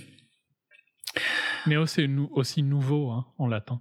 Oui, c'est vrai. Oui, oui, il y a, ouais, ouais, il y a question de ça. Oui, ça vient de, de certaines théories philosophiques aussi, de, de l'homme nouveau, probablement, ou de choses comme ça. Je sais plus, ça peut avoir un lien, mais j'ai, je me souviens pas trop les détails. Exact. Euh, il y a eu une rumeur apparemment, alors moi j'en avais jamais entendu parler, mais il y avait une rumeur comme quoi euh, on, avait offert le rôle de Morpheus à Sean Connery. Euh, apparemment c'est faux. par contre, il semblerait qu'on ait offert le rôle de l'architecte à Sean Connery pour la suite, mais il a refusé comme chacun le sait. Voilà. Euh, dans le rôle de Trinity, alors Trinity, encore un nom à forte connotation euh, mythologique, euh, voire religieuse, clairement, parce que c'est un terme très important dans la religion chrétienne. Hein, la Trinité, c'est c'est Dieu, Jésus et le Saint Esprit. C'est une Trinité. Ils sont trois et en même temps ils sont un puisqu'ils sont tous Dieu. Puisque voilà, ils sont trois, mais c'est une religion monothéiste. Donc c'est une Trinité. Bref, ici, bah, c'est un personnage qui représente, selon moi, la trinité justement principale, qui fait un peu le lien entre Morpheus, parce que Morpheus, il est euh, comment, euh, c'est un, c'est un peu un extrémiste hein, quelque part. Euh, il est, il est complètement aveuglé en fait par sa, par sa foi en Néo.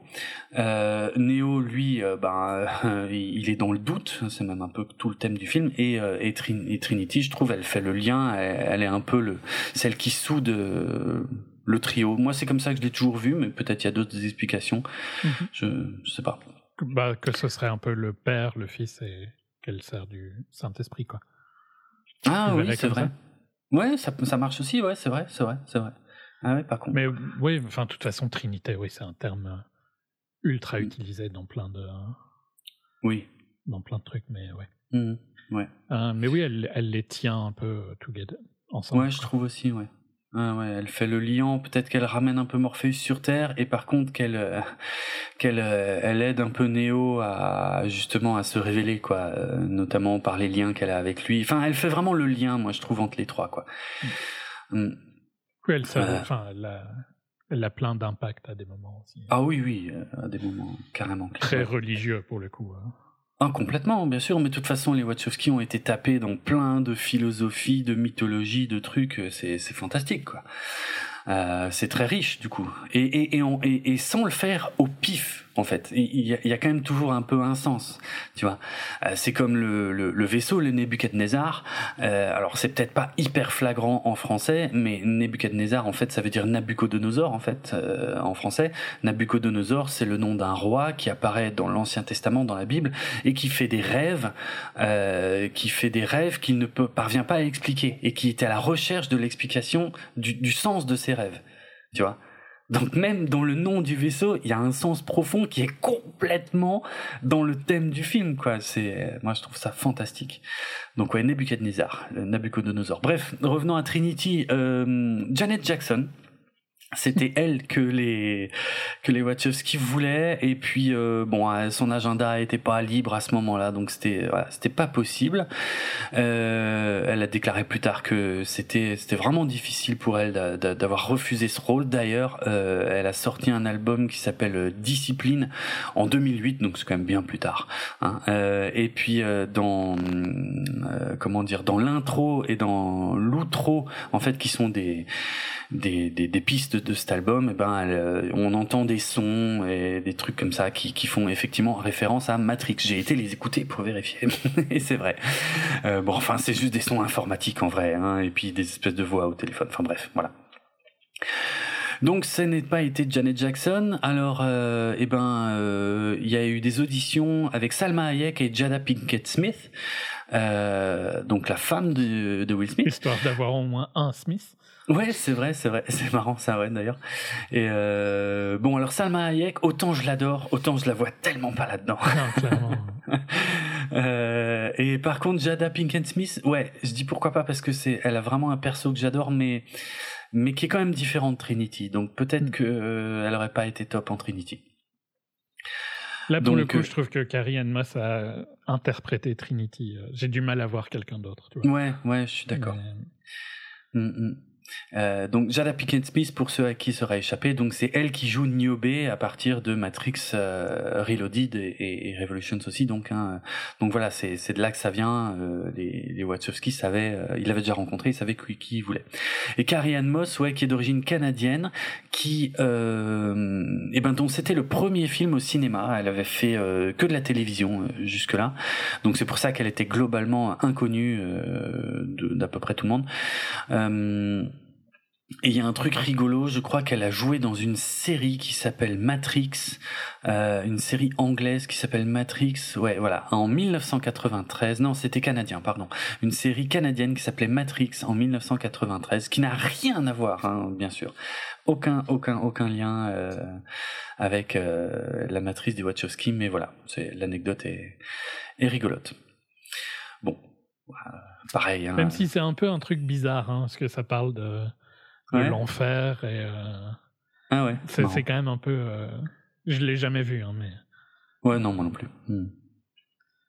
ça doit être difficile à trouver d'ailleurs franchement. Ouais c'est possible. Euh, bon je sais pas trop quoi dire d'autre de toute façon euh... Bon, moi j'étais complètement amoureux de Trinity, hein, évidemment. ça c'est, c'est une évidence absolue. Ouais, ouais, il y a moyen, franchement, ouais, c'est clair. Donc voilà, encore un casting parfait. Et puis euh, euh, le seul sur lequel on va encore rester un tout petit peu, c'est euh, Hugo Weaving dans le rôle de l'agent Smith. Euh, donc euh, un programme, un programme de la matrice qui est qui est chargé de, de préserver l'équilibre de la matrice. Euh, donc Hugo Weaving, euh, j'ai déjà dû faire l'erreur parce que moi je suis persuadé, je suis tout le temps persuadé qu'il est australien, alors que non, il est, euh, il est anglais. Euh, il est anglais. Par contre, il est il est né euh, au Nigeria quand c'était une euh, colonie euh, anglaise et mais il a habité en Australie en fait quasiment toute sa vie. C'est pour ça qu'il joue dans des films qui qui ont été tournés en Australie comme Matrix et le, le Seigneur des Anneaux, qui n'a pas été tourné en Australie, je le sais, c'est Nouvelle-Zélande, mais enfin c'est à côté. Mais je sais qu'ils aiment pas qu'on les confonde. voilà. Bon alors lui. Pff, je, crois que lui, autant je les adore tous, mais alors lui, il crève tellement l'écran. C'est clair. Il est d'une perfection, puis sa diction, sa stature et tout. Pour sa diction, il s'est inspiré des présentateurs télé des années 50 aux États-Unis, tu vois, très posé, puis avec une voix. Euh, à l'époque, les, les Wachowski avaient une voix très grave aussi, et, et il paraîtrait que que c'est un peu euh, à force d'être au contact des Wachowski, euh, tu vois, quand elle lui disait comment comment devait parler le personnage, que bah il, s'en est un peu inspiré aussi pour descendre comme ça sa voix très dans les graves et tout. Et j'adore, j'adore, j'adore par dessus tout. Euh, en plus, la version française doublée par Theodore Atkin est d'une perfection. Il y a des il y a des dialogues entiers de Smith que je connais en français parce que j'apprenais la cassette vidéo, euh, la VHS par cœur à l'époque. Euh, c'est c'est magique tellement tellement génial. Euh, au niveau du casting, l'une des seules euh, anecdotes qu'on a, c'est que le rôle a été proposé à Jean Reno. Euh, qui, euh, qui a refusé euh, parce que il voulait pas déménager en Australie pour le temps de la, de la production du film. Voilà. Et donc il a préféré prendre le, le rôle dans le Godzilla de. de... ouais, euh, Un autre bon choix. Ouais, euh, il, il, il, aurait pu être cool aussi, hein, pour le coup. Mais euh, Hugo en Smith Weaving est parfait, quoi. Ah, je sais pas, j'ai vraiment du mal à voir Jean Reno en Smith. Mais ouais, peut-être, mais non. Ouais. Je sais pas, il peut être, euh, il peut être inquiétant aussi. Hein. Ouais, c'est peut-être juste qu'il l'a plus fait depuis tellement longtemps que c'est pour ça que j'ai du mal à le voir. Mais oui, oui, oui, c'est possible. Ouais, Rappelle-toi de... Mm. de vieux films, tu vois. Genre, ouais, non, c'est vrai, c'est vrai, ça pouvait, ça pouvait marcher, ouais. Ok, voilà pour le casting principal. Euh, après, il y a Joe Pantoliano dans le rôle de Cypher, donc euh, je l'ai déjà dit, hein, qui avait déjà euh, bossé avec les Wachowski, qui était un des personnages principaux de Bound, donc il n'y a pas de souci, voilà. Et il est parfait en Cypher aussi. ouais, voilà quoi. Et puis peut-être on parlera des autres vite fait, mais, mais disons qu'on va s'arrêter là pour le casting principal. Euh, ce qui est important, ce qui était important en tout cas pour les Wachowski à l'époque, c'était que leur casting soit capable de comprendre le script et d'expliquer le concept du script en fait. Euh, ce qui est une approche qui est pas courante non plus parce que je veux dire, euh, on a déjà eu plein de fois des interviews d'interprètes qui disaient j'ai pas forcément compris tout le scénar, mais je me suis laissé guider et puis à la fin ça a bien marché. Non, les Wachowski voulaient qu'ils comprennent euh, et du coup, euh, elles ont obligé tout le casting principal, en tout cas, à lire certains livres, à lire euh, Simulacre et simulation euh, du, du, philosophe français euh, Jean Baudrillard. D'ailleurs, le livre Simulacre et simulation fait une apparition dans le film à un moment. Il y a un petit clin d'œil.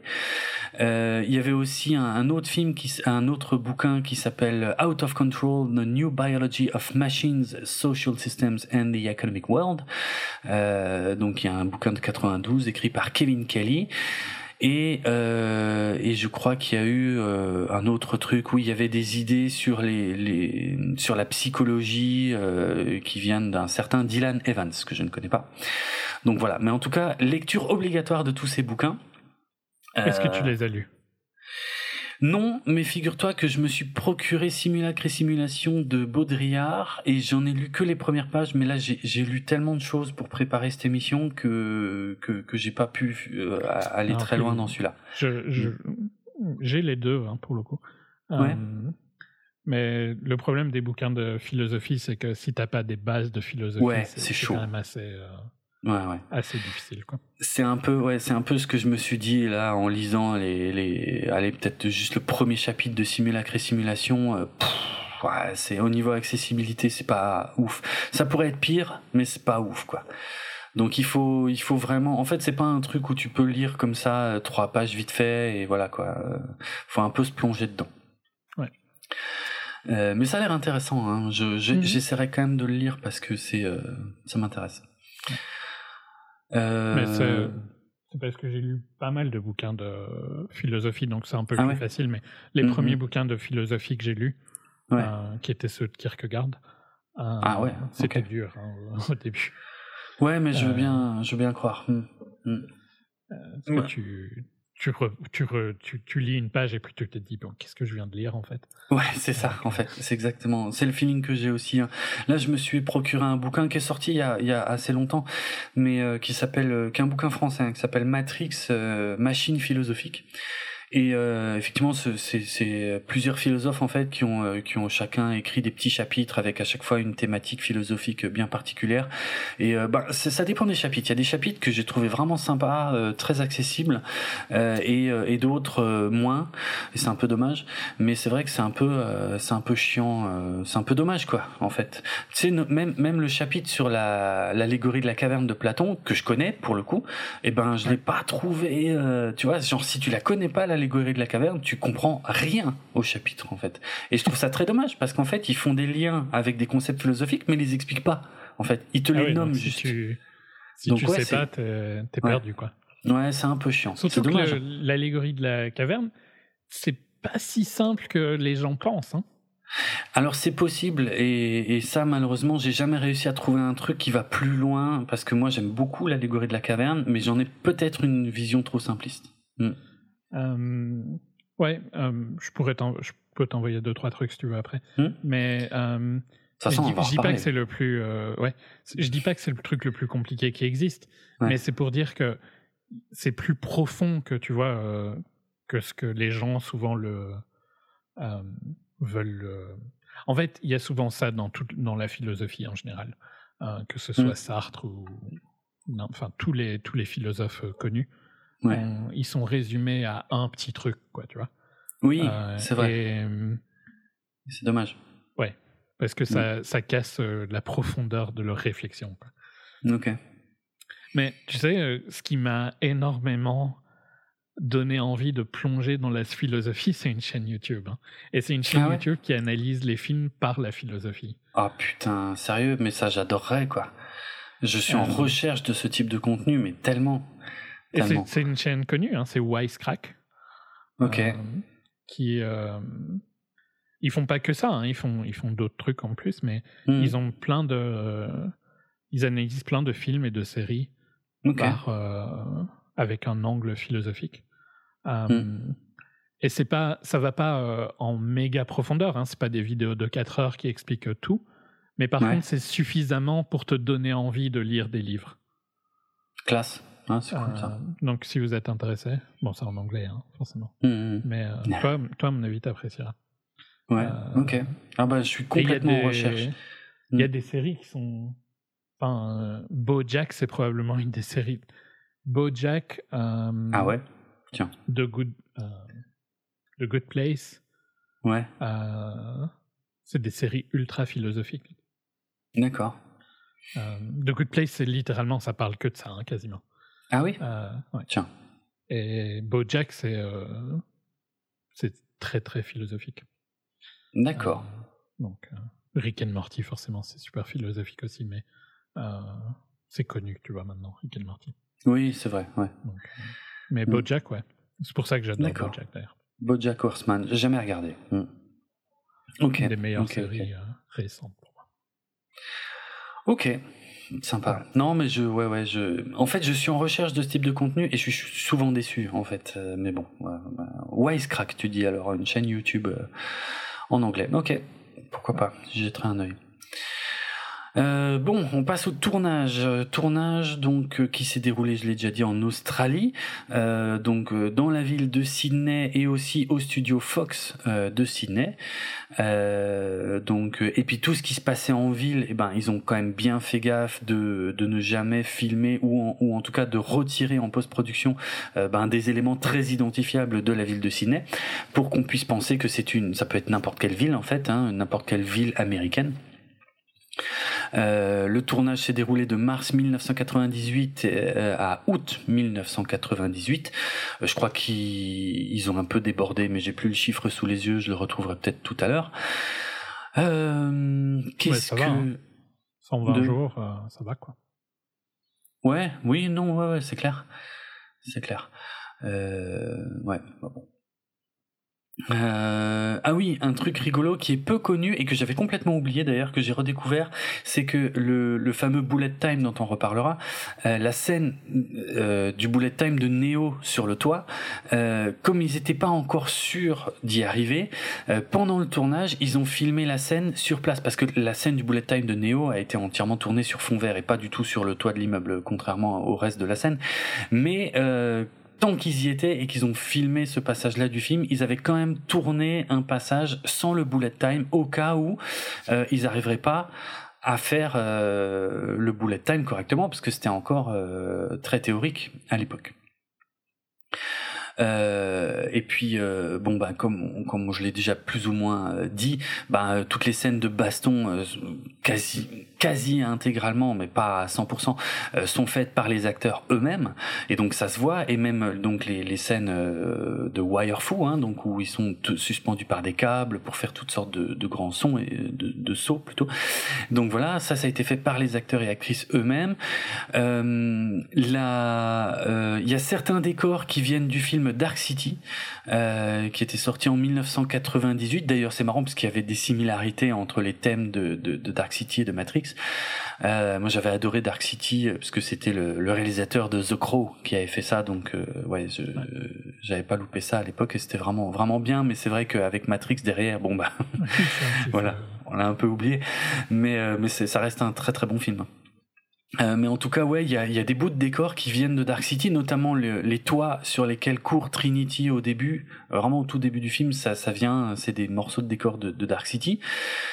Euh, voilà, qu'est-ce que je peux dire encore euh, Ah oui, les acteurs ont découvert pendant le tournage qu'en fait, quand ils s'entraînaient ensemble, euh, eh ben, ils retenaient les coups ou ils se frappaient jamais vraiment en fait.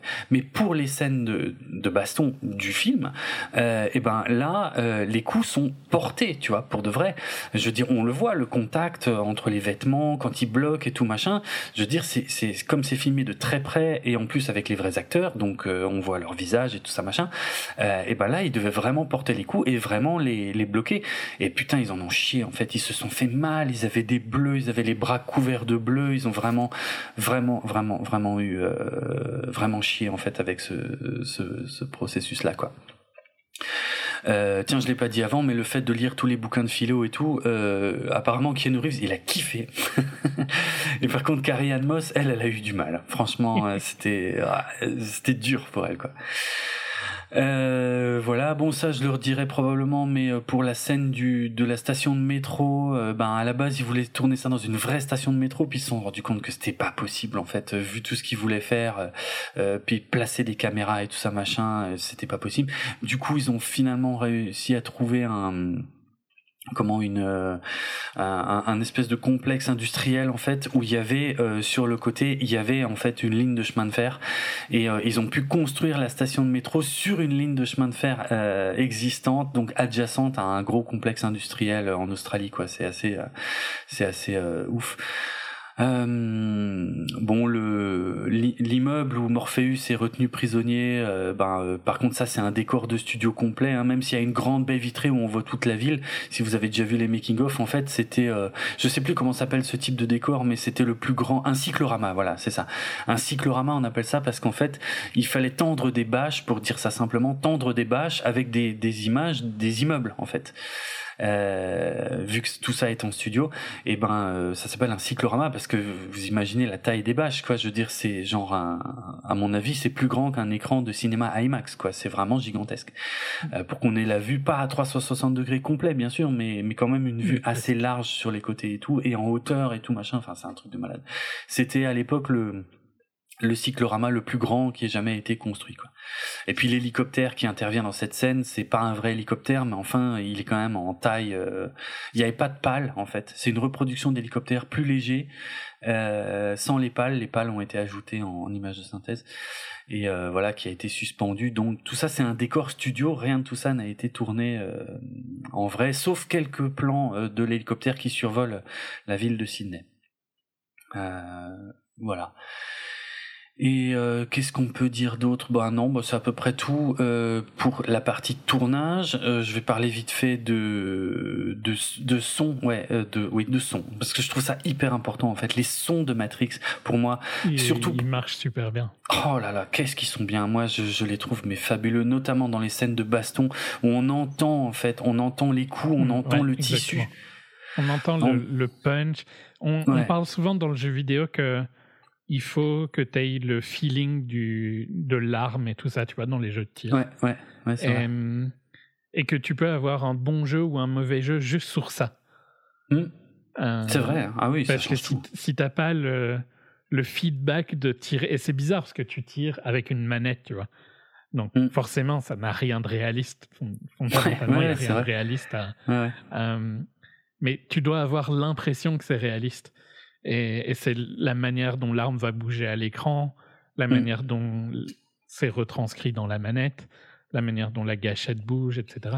Euh, et tout ça, ben, je trouve que l'équivalent dans le film, c'est le son, l'impact des balles, le son que font chaque impact de balle où tu as mm. l'impression que tout est vrai, quoi. Ouais, c'est ouais, ouais. Impressionnant. Euh. Est-ce que ce soit pour les, les combats euh, physiques ou les combats avec euh, des armes Oui, oui. Oui, ils marchent tous, ouais. Parce qu'en plus, les sons sont vachement distordus, il y a du ralenti, même sur les sons, du coup. mais c'est... Le, le, travail de Dane Davis, je pense, c'est quelqu'un qu'on cite très rarement quand on parle de Matrix. Mais franchement, le boulot sur le son de Matrix, de toute façon, euh, euh, il y a eu un Oscar hein, pour le montage sonore euh, qui est largement euh, largement mérité quoi. C'est euh, le son de Matrix est tellement essentiel et tellement génial. Ouais non c'est clair c'est clair. C'est un des films où, où, le son est, un élément aussi clé où je le sens à ce point tu vois. Parce que normalement un bon moi je son moi je le ressens pas vraiment en général. Bah c'est mais, c'est ce que j'allais dire. Un, un bon son tu dois pas y réfléchir tu vois. Si tu tiques sur le son c'est plus mauvais signe que bon signe en général. Mais là, dans celui-là, putain, il y a vraiment un travail de folie. Euh, c'est, euh, j'adore tous les sons, et mais surtout pendant les combats à main nue, les sons du tissu. Je sais pas pourquoi, c'est un de mes sons préférés de Matrix. C'est le, c'est le son du tissu des scènes de baston. En fait, mm. du tissu des vêtements qui frottent et tout, et puis qui, qui fouettent l'air. Quand il recule dans le dojo, des trucs comme ça. Enfin, il y a un côté euh, mm. organique en fait. Ah, c'est ça, c'est magnifique, magnifique, magnifique. Et sinon, donc la musique du film, bon bah, elle a été faite par Don Davis. Euh, bon, alors là, pareil, hein, extraordinaire. Euh, J'adore cette BO. Je continue. Là, ça fait des semaines que j'écoute les BO euh, des trois films euh, comme un dingue, euh, mais surtout des deux premiers, parce que sur le troisième, bah, il y a de bonnes choses, mais c'est ça m'a moins marqué, on va dire. Euh, et puis, alors, il a beaucoup travaillé, notamment Don Davis, sur le, le, le, le principe des miroirs et des réflexions de miroirs. Et, et, quand on y réfléchit, oui, je trouve que ça sent. Il, il a donné un son au reflet de miroir. Je sais pas comment l'expliquer, mais je, tu vois, il arrive à faire des trucs où, oui, pour moi, c'est vrai, c'est ça qui serait le son d'un reflet de miroir, quoi. Euh, c'est génial, c'est génial. C'est très bizarre la carrière de ce mec parce qu'il a pas fait grand chose d'autre et je, je, je, je, surkiffe tellement les BO de Matrix, je comprends pas que le reste de son travail soit pas, euh, je sais pas, il euh, y a rien, il y a, y a, rien de notable en fait euh, dans le reste de ce qu'il a fait. Je, mais je sais pas il c'est pas, euh, il aurait pu être Hans Zimmer, mais il est pas Hans Zimmer quoi. Ouais, c'est ça, c'est ça. C'est très bizarre. Euh, beaucoup de films très, ouais, des petits films en fait, ouais, ou des ou ouais ou des films d'exploitation. Enfin vraiment rien de glorieux en dehors de, de, de son taf sur Matrix. C'est quand même assez ouf quoi. Bon j'ai pas vérifié si c'est lui qui revient pour le quatrième film, mais j'espère, et puis euh, j'espère avec des nouveautés. Mais en tout cas, moi, il y a vraiment des sonorités qui qui, qui, qui m'avaient paru euh, nouvelles à l'époque, et puis en plus, il y a un mélange savant, bon, plus dans le deuxième film, mais euh, il y a un mélange de, de, de sonorités électroniques avec avec ses avec son orchestre plus classique, mais vraiment vraiment classe quoi. Et puis il y avait évidemment la, la deuxième BO, parce que lui, Don Davis, il a fait le score. Il y avait la bande originale du film euh, que, que tout le monde avait à l'époque, en tout cas tout, franchement tous mes potes l'avaient. Donc la fameuse avec euh, euh, Against the Machine, Rammstein, euh, Ministry, Monster Magnet, Rob Zombie, euh, Marilyn Manson. Marilyn Manson qui a énormément profité de, de la de l'exposition due à Matrix. Euh, d'ailleurs, à l'époque, ça peut paraître marrant parce que on parle vraiment d'un autre monde, hein, mais euh, j'étais, enfin, j'étais tellement à fond dans Matrix, mais j'ai pas été le voir euh, mille fois au ciné. Euh, mais par contre, pour revoir des bouts de Matrix, en fait, bah, je regardais beaucoup les chaînes musicales, et quand il y avait le clip de Marilyn Manson, il y avait plein d'images du film, et c'était un des seuls moyens que j'avais à l'époque pour revoir des images du film, en fait. Hein. C'est idiot, mais quand on y réfléchit. Il n'y avait pas de YouTube, il n'y avait pas de, il y avait pas grand chose d'autre. Hein. Il n'y avait rien. T'avais, avais la bande annonce et, on était impatient à l'époque. Donc. Oh, oui. Parce que maintenant, euh, on se dirait, bah ouais, c'est pas très grave. Mais à l'époque, on était impatients. Bah mais c'est pas lui qui revient pour, pour Matrix 4. Ah non, ah putain, c'est un peu dommage. Dommage pour Don Davis. Ok. Euh, bon, la BO, je l'ai écoutée. Écoute, celle-là, je l'ai vraiment écoutée jusqu'à l'écœurement parce que aujourd'hui, je, je, en fait, euh, je peux plus quoi. Euh, il y a des morceaux que j'aime toujours, hein, celui de Rage Against the Machine en tout premier, il y a pas photo. Euh, et de Manson passe encore bien, euh, mais il y a beaucoup de morceaux que je peux, que je ne supporte plus en fait. De Rob Zombie aussi j'aime beaucoup, mais que je connaissais déjà avant. Tiens, c'est un des rares que je connaissais. De toute façon, oui, non, en fait, je suis con, mais ceux de Rob Zombie, de Manson et de moi je les connaissais déjà avant. Et, et donc euh, et de Rage aussi, donc. Euh, et tous les autres c'était quand même plus des trucs euh, un peu un peu typés électro qui sont pas tout à fait ce que j'écoute et euh, je voilà à l'époque ouais en boucle sans problème mais aujourd'hui j'ai vraiment du mal mm. mais les chansons qui sont dedans sont bien je trouve oui, ça va, ça va. Oui, oui, oui, oui, elles sont bien, elles sont bien. Mais euh, bon, il y a des trucs parfois trop électro qui ouais, j'ai vraiment du mal. Je veux dire, tu vois, ben le le rage. Oh, celle-là, elle est. Celle-là, je m'en lasserai jamais. Il restera en permanence. Quoi. Oui, oui, oui, oui, En plus, c'est vrai, donc. Ouais. Hum, hum. Euh, allez, euh, on continue sur la fiche technique. Euh, donc, euh, tiens, je vais parler un peu de, du code, le fameux code hein, qui est devenu culte depuis. Euh, il y a, alors peut-être. La, oui, alors la, la, la, pluie, alors effectivement, tiens, tu dis ça, euh, on va le préciser tout de suite pour ceux qui ne le sauraient pas, mais la, façon dont le code euh, tombe ou, coule, justement, bah, ça a été, en fait, les Wachowski ont, avaient dit à, au responsable, donc qui s'appelait euh, Simon Whiteley, de, de s'inspirer ben, de, de, de l'eau qui coule sur une vitre, en fait, quand il pleut. Voilà. Et effectivement, oui, c'est ça. C'est pour ça qu'on appelle ça la, la, pluie digitale, la pluie numérique, il faudrait dire en français, de Matrix. Tout à fait. Ouais, tout à fait. Et pourquoi, euh, pourquoi euh, vert sur un fond noir? Alors effectivement, je peux comprendre que des jeunes se posent la question, mais, mais oui, c'est vrai. Ben c'est ça. Mais quand on a connu l'informatique des années 80, c'est une évidence en fait. C'était, euh, c'était, bah, les écrans informatiques étaient comme ça en fait. Les vieux écrans CRT, euh, il y avait beaucoup de vert, un peu d'orange. Moi d'ailleurs, techniquement, le premier ordinateur que j'ai connu de toute ma vie, et c'était orange sur fond noir. Non, moi j'avais ouais, vert. Ouais, ouais. Ok. Mais oui, le vert était beaucoup plus courant et puis ouais, bah, on le voyait dans. C'était rare l'orange, hein, je pense. C'était un peu plus rare, ouais, mais c'était, euh, ça existait aussi, ouais, ouais. Mais euh, qu'est-ce que je veux dire? Bah, Regardez dans Alien, Alien c'est un film qui date de 79, quand il discute avec maman, l'ordinateur de bord du Nostromo, bah, c'est, c'est, vert sur fond noir. quoi. D'ailleurs, il y a un espèce de petit flash lumineux dans Alien, j'adore la façon dont s'affiche l'écriture dans Alien. Euh, euh, donc, mais voilà quoi. Oui, c'était c'était un standard informatique euh, un peu ancien, mais c'est pour ça que c'était logique d'avoir ce code vert sur fond noir quoi. Mais c'est vrai que pour un jeune d'aujourd'hui, ça n'a aucun sens en fait. Euh, et, il a créé toute la toute la typo en fait. Oui, alors oui, exact. C'est vrai que ouais, la comment on appelle ça la ah putain comment on dit en français? Oui, la fonte. Ouais, ouais, non, mais on dit pas en fonte en français. La police, euh, voilà, la police de caractère, effectivement, a été créée spécialement pour le film. Bon, bien sûr, inspirée de de de, de, de police existantes, mais oui, elle a été créée pour le film. Et en plus, euh, donc, euh, ben, il y a un mélange de de de, de chiffres, de chiffres arabes, de lettres latines, comme on dit, mais aussi de de caractères japonais qui sont issus d'un livre de recettes euh, japonaises. Donc euh, globalement, ils ont toujours dit c'est des recettes de sushi en fait euh, qui, qui constituent le code de la matrice. Ça me fait ça me fait rire. Et comment dire aussi. Alors pour les gens comme moi mais je suis pas le seul puisque les Wachowski aussi.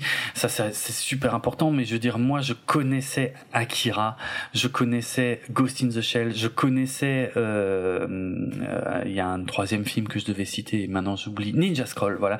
Moi, ça, c'est des films animés que j'avais vus en fait, pas à leur sortie, mais en tout cas dès leur sortie vidéo et clairement avant Matrix. Ça, c'est sûr.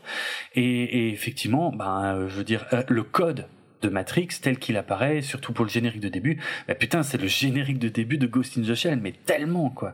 Le c'est c'est enfin si vous l'avez plus en tête. En plus, c'est marrant parce que Ghost in the Shell, il y a deux versions parce qu'il y a une version qui a été refaite euh, en orange, mais le la, version et je parle pas du remake en live, hein, je parle de l'animé parce qu'il y, a deux versions de l'animé. Ah, du, du mauvais donc tu penses. Oui, non, non, mais ça, j'en parle pas du live, ça n'existe pas. Non, non, mais euh, pour l'animé, en tout cas, euh, le générique d'origine euh, de l'animé, si vous regardez bien ou si vous en souvenez, ben, ce sont des caractères verts. Alors, par contre, c'est que des chiffres. C'est que des chiffres, et puis il y en a qui disparaissent pour laisser place juste au, au titre ou au nom du réalisateur, du scénariste, et de ça machin. Et en fait, le générique de Matrix est un peu calqué là-dessus, quoi, parce que les, les Wachowski étaient super fans, évidemment, d'Akira, de Ghost in the Shell, de Ninja Scroll. D'ailleurs, c'est c'était un peu ça qu'elles avaient dit. Hein. Euh, je je l'ai plus sous les yeux, mais en tout cas, je crois que c'est ce qu'elles avaient dit à Joel Silver, le producteur. Elle elle leur avait montré ces animés-là. Elle leur avait dit nous, ce qu'on va faire, c'est ça, mais en live. Et Silver, il voyait pas du tout comment c'était possible, quoi. Mais pour les, pour des jeunes, moi, j'ai beaucoup de chance parce que voilà, j'ai connu les tout débuts de la Japanime en France et je connaissais ces films et je les avais vus. Je crois Ninja Scroll, j'avais vu une VHS anglaise, euh, mais vraiment, il n'y avait pas de sous-titres, il y avait rien, je comprenais rien. Et, et, encore, de toute façon, avant ça, moi, je voyais des OAV japonais euh, en japonais, en fait, sans le moindre sous-titre, même pas en anglais, même pas en rien. Euh, donc voilà, moi j'étais déjà vraiment bien à fond dans la Japanime. Donc toutes les références, de toute façon les clins d'œil visuels à Ghost in the Shell, il y en a 3-4 dans Matrix, mais pour moi, mais ça m'a sauté aux yeux dès le premier visionnage, quoi, parce que c'était déjà euh, Ghost in the Shell, déjà un film que je vénérais. Donc voilà, mais rien, le générique de début euh, est l'une des plus grosses influences tirées de là, quoi. Euh, je pense que tout le monde sait aussi qu'il y a eu une distinction assez claire entre le monde réel et le monde, euh, la matrice, hein, avec euh, une petite teinte en fait. Une petite teinte verte quand on est dans la matrice et une petite teinte plutôt bleue quand on est dans le monde réel. voilà, ça c'est c'est fait exprès, bien sûr. Il y a le Nebuchadnezzar qui a été aussi conçu euh, euh, volontairement comme étant un peu bordélique, avec des câbles partout, avec euh, voilà très apparent aussi, usé, sale, pour se distinguer justement du, du look trop propre généralement qu'on pouvait voir notamment dans Star Trek et qui en plus a un côté un peu organique, qui qui qui qui est un peu le thème du film, du mélange entre homme et machine. Ouais, voilà, exactement. Exactement. Donc voilà. Euh, et puis, tiens, un détail que je savais pas, mais les lunettes de soleil, qui sont quand même un élément clé, euh, ont été créées spécialement pour le film, d'une marque qui s'appelle Blind Design. Euh, donc ouais, elles ont été vraiment designées spécialement pour le film. Et voilà, même si maintenant on peut les trouver sur AliExpress pour euh, pour rien du tout. À l'époque, c'était vraiment pas le cas. Euh, et les vêtements aussi hein, ont été créés spécialement. D'ailleurs, pour Neo, une anecdote qui est pas très connue, c'est qu'à la base, il devait avoir un manteau euh, plus dans une matière brillante en fait, comme Trinity.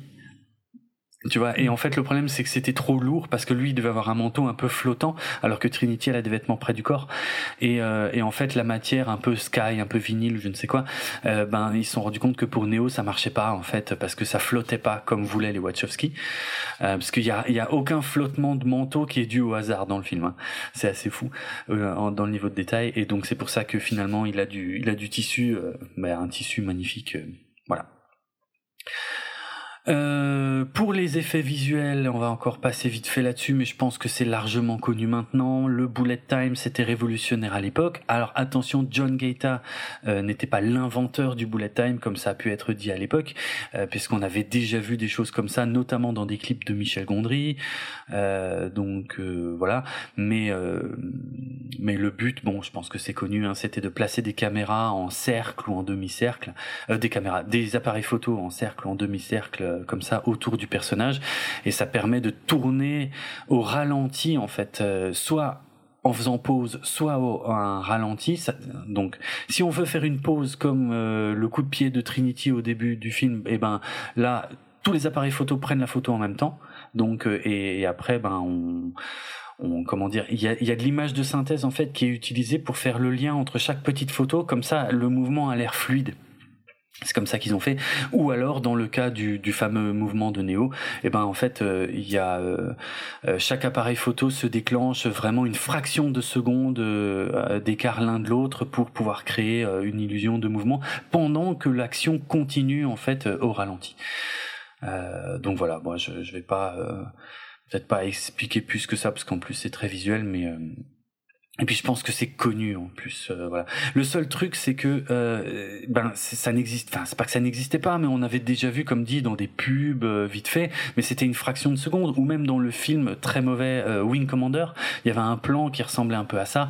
Et là, c'était vraiment, ça devait être plus qu'une fraction de seconde, et puis ça devait être inclus dans la narration. Donc c'était très. ils avaient fait des tests en amont. Peut-être vous les avez déjà vus avec un baril en feu et justement un homme en costume qui fait quasiment le même mouvement que Neo. Euh, ils avaient fait des tests et tout, et puis euh, bon, ils ont quand même, ils en ont un peu chié pour arriver au résultat, mais euh, John Gaeta, le responsable des effets spéciaux, a vraiment, bah, il a révolutionné les effets spéciaux avec ça, quoi. À l'époque, on parlait que de ça. tous les films qui ont suivi dans les années après, on l'ont soit repris, soit parodié. Enfin, c'était, c'était un truc de, de dingue. C'était vraiment révolutionnaire à l'époque, quoi. Et c'est vrai que ça en met plein la gueule. Hein. Moi, je continue. C'est peut-être parce que je l'ai vu à l'époque, mais voilà, mais, ça continue de me bluffer, quoi. Ah ouais, je trouve que pour moi, il y a que une scène qui a mal vieilli en fait euh, dans le film. Ah ouais? Euh, visuellement parlant, c'est hmm. euh, c'est le feu en fait. Mais le feu, c'est ah ouais, tu trouves? Ouais. Marrant. Hmm. Mais tu l'as revu au ciné récemment? Ah bah non, pas au ciné. Je non, j'ai eu l'occasion de le revoir sur grand écran quand même il y a quelques années, il y a 3-4 ans. Ouais, 4-5 ans même. Euh, mais ça m'a pas, non, ça m'a pas choqué. Donc, euh, je l'ai revu euh, en IMAX digital il y a. Bah, ah, c'est marrant, je l'ai vu en IMAX pendant la pandémie. Ah, Donc, À un moment où les ciné ont. Tu sais, pendant la courte période où les ciné ont ont réouvert pendant l'été. Ouais, euh, l'été 2020. Euh, mm. Et je l'ai revu là en IMAX, dans le vrai IMAX. Euh, ok. ici à SF. Mm. Et ouais, c'est la seule scène pour moi qui. Parce qu'ils l'ont ressorti ici aussi. c'est la seule scène pour moi qui. qui visuellement, tu vois que le film a 20 ans. Quoi. Ah tiens, ok. Parce que tu vois que c'est du CGI d'il y a 20 ans. On ferait pas les hmm. flammes de la même manière. Ah, c'est possible, oui, c'est possible. En plus, ils en ont vraiment chié parce que les Wachowski voulaient un feu qui coule, en fait, au sol, ce qui n'est pas logique, hein, parce que le, les flammes montent, et justement, ça a été tourné à l'envers, en fait, euh, ça a été tourné euh, au ralenti. Mais je sais pas si c'est intégralement du CGI, par contre, hein, les flammes. Je suis pas sûr, sûr. Ça rend, enfin, ouais, pour moi, ça rend pas bien, mais... Ok. C'est un détail, hein, franchement, ça dure trois secondes. Euh, hmm. Mais c'est à mon sens la seule scène où je trouve que le film a vieilli parce que, et je crois que je l'ai déjà dit dans le podcast, je trouve qu'on n'a pas fait de film d'action mieux que ça entre ça hmm. et Mad Max euh, Fury Road. c'est pas faux. ouais, c'est clair. Ah, mais rarement les. Oui, oui, euh, en fait, les, les c'est vraiment un film qui a complètement révolutionné l'idée de mettre le, le, les effets spéciaux au service de la narration, Matrix. Et effectivement, il y a très peu de films qui peuvent se, se vanter d'en avoir fait autant quoi. Il y a Avatar mais on va pas on va pas épiloguer sur Avatar que tu vas de nouveau fâcher des gens et en plus je suis pas d'accord avec toi. Euh, même si j'aime pas Avatar, c'est ça faut. Euh, j'ai vu qu'il y a James Cameron et Denis Villeneuve oui. qui parlent de leur film et j'ai envie de dire mais non mais vous n'êtes pas dans le même panier, les enfants. Il y en a un qui fait du film Marvel et il y en a un qui a fait un excellent film de science-fiction. comme tu viens de bâcher James Cameron, ça va pas à la tête. Non, non, je suis pas du tout d'accord, bien sûr. Mais on n'épiloguera pas là-dessus, vraiment. non, non, je suis pas du tout d'accord. Euh... J'ai pas écouté l'interview, hein, pour le coup. Non, oui, je sais, ça vient de sortir, effectivement, ouais, je sais pas trop ce qui se raconte, mais ça a l'air intéressant. Euh... Il, il lui dit en tout cas que je sais que James Cameron dit à Denis Villeneuve qu'il a fait euh, qu'il a fait un truc plus. Je crois qu'il a plus fait genre euh, un, je sais plus, mais en, tout cas il lui fait un compliment. Moi je l'ai lu comme un compliment. okay. euh, mais par contre, euh, j'ai l'impression que ça sous-entend qu'ils pensent que Avatar c'est un peu comme Dune, quoi. et ça, ça, j'ai du mal. T'es trop dur avec Avatar, je trouve, en fait. trop gentil et avec Avatar. Et en plus, c'est faux quand je dis que j'aime pas Avatar. C'est juste que je m'ennuie devant Avatar. Bref, c'est compliqué. On en reparlera. On aura largement l'occasion d'en reparler. Euh, voilà. Bref, euh, qu'est-ce qu'on Il y a encore des trucs à dire sur la fiche technique? C'est pour ça donc je me rends compte que ça fait déjà un moment qu'on discute. On n'a même pas encore commencé le film. Donc, euh, donc qu'est-ce que je pouvais dire aussi? Bon, je peux un mot juste sur la sortie en vidéo. On en a déjà un peu parlé au tout début en ce qui nous concerne nous, mais il faut savoir que le DVD de Matrix a été le premier DVD à se vendre à plus d'un million d'exemplaires aux États-Unis. Et ensuite, il a été euh, le, premier à dépasser les 3 millions d'exemplaires. Et à la sortie euh, du DVD de Matrix Reloaded, donc là on est quelques années plus tard, on est 4 ans plus tard, euh, le DVD du premier Matrix avait dépassé les 30 millions d'exemplaires vendus. Donc c'était énorme pour l'époque. Bon voilà, puis ils sont largement ressortis de depuis maintenant, même en, en, 4K, HDR euh, et tout ce que tu veux. Bref. Euh, encore un mot, mais euh, c'est des choses qu'on a déjà. De toute façon, j'irai pas très trop dans les détails de ça, mais juste pour dire, parce qu'il y a quand même des éléments que je connaissais pas. parmi les influences, il y en a que j'ai déjà mentionné, donc ça nous fera gagner du temps. donc Ninja Scroll, Akira et comme dit Ghost in the Shell, mais vraiment vraiment un truc de fou. Et moi, je l'ai senti à l'époque. C'est ça qui était dingue. Je pensais même pas que c'était possible de faire ça en vrai. D'ailleurs, personne pensait que c'était possible. C'est juste les Wachowski qui ont dit, bah, on veut le faire, mais on trouvera bien un moyen. Bah, mine de rien, c'est comme ça qu'on progresse aussi, en fait. Ouais. Euh, Parmi les influences, il y en a d'autres. En fait, apparemment, il y aurait une, série télé allemande de 1973 euh, euh, qui s'appelle World on a Wire, qui était une adaptation du roman euh, Simulacron 3 que j'ai lu il y a, il y a de nombreuses années et où effectivement euh, il y a pas mal de détails. Euh, bah déjà dans le roman de base, il y, y a, des trucs qui peuvent ressembler au concept de Matrix, mais apparemment il y en a encore plus dans cette adaptation de 1973, euh, et notamment le, le, le fait de, de, de, faire le lien entre euh, une simulation et un monde réel en passant par des cabines téléphoniques ou des, des vieux gros téléphones à l'ancienne. Donc tu vois, ça, ça, ça sort pas de nulle part. Euh, apparemment, il y aurait des similarités avec Doctor Who, euh, donc la fameuse série de science-fiction euh, anglaise qui est euh, très vieille, euh, parce qu'apparemment il y avait aussi une matrice, en fait, une matrix dans la dans la dans Doctor Who qui date de d'un épisode de 1976 qui s'appelle The Deadly Assassin, où effectivement, où en fait un, un espèce de système informatique dans lequel on peut rentrer en se branchant par la tête et, euh, et qui permet de voir des représentations du, du monde, euh, mais dans lesquelles on peut changer un peu des lois de la physique euh, et que, que si on meurt dans la matrice, on meurt en vrai. Donc voilà, tout ça euh, était déjà présent dans Doctor Who en 1976. Bien sûr, pour les scènes d'action, les scènes de gunfight surtout, hein, les fusillades de Matrix, bon bah là il y a grosse influence de John Woo. Alors celle-là aussi, je l'ai très très bien vue. Je suis loin d'être un spécialiste de John Woo, mais à l'époque je connaissais, j'adulais même un film que j'adule toujours qui s'appelle euh, À toute épreuve en français et je crois que c'est Hardboiled en VO, mhm.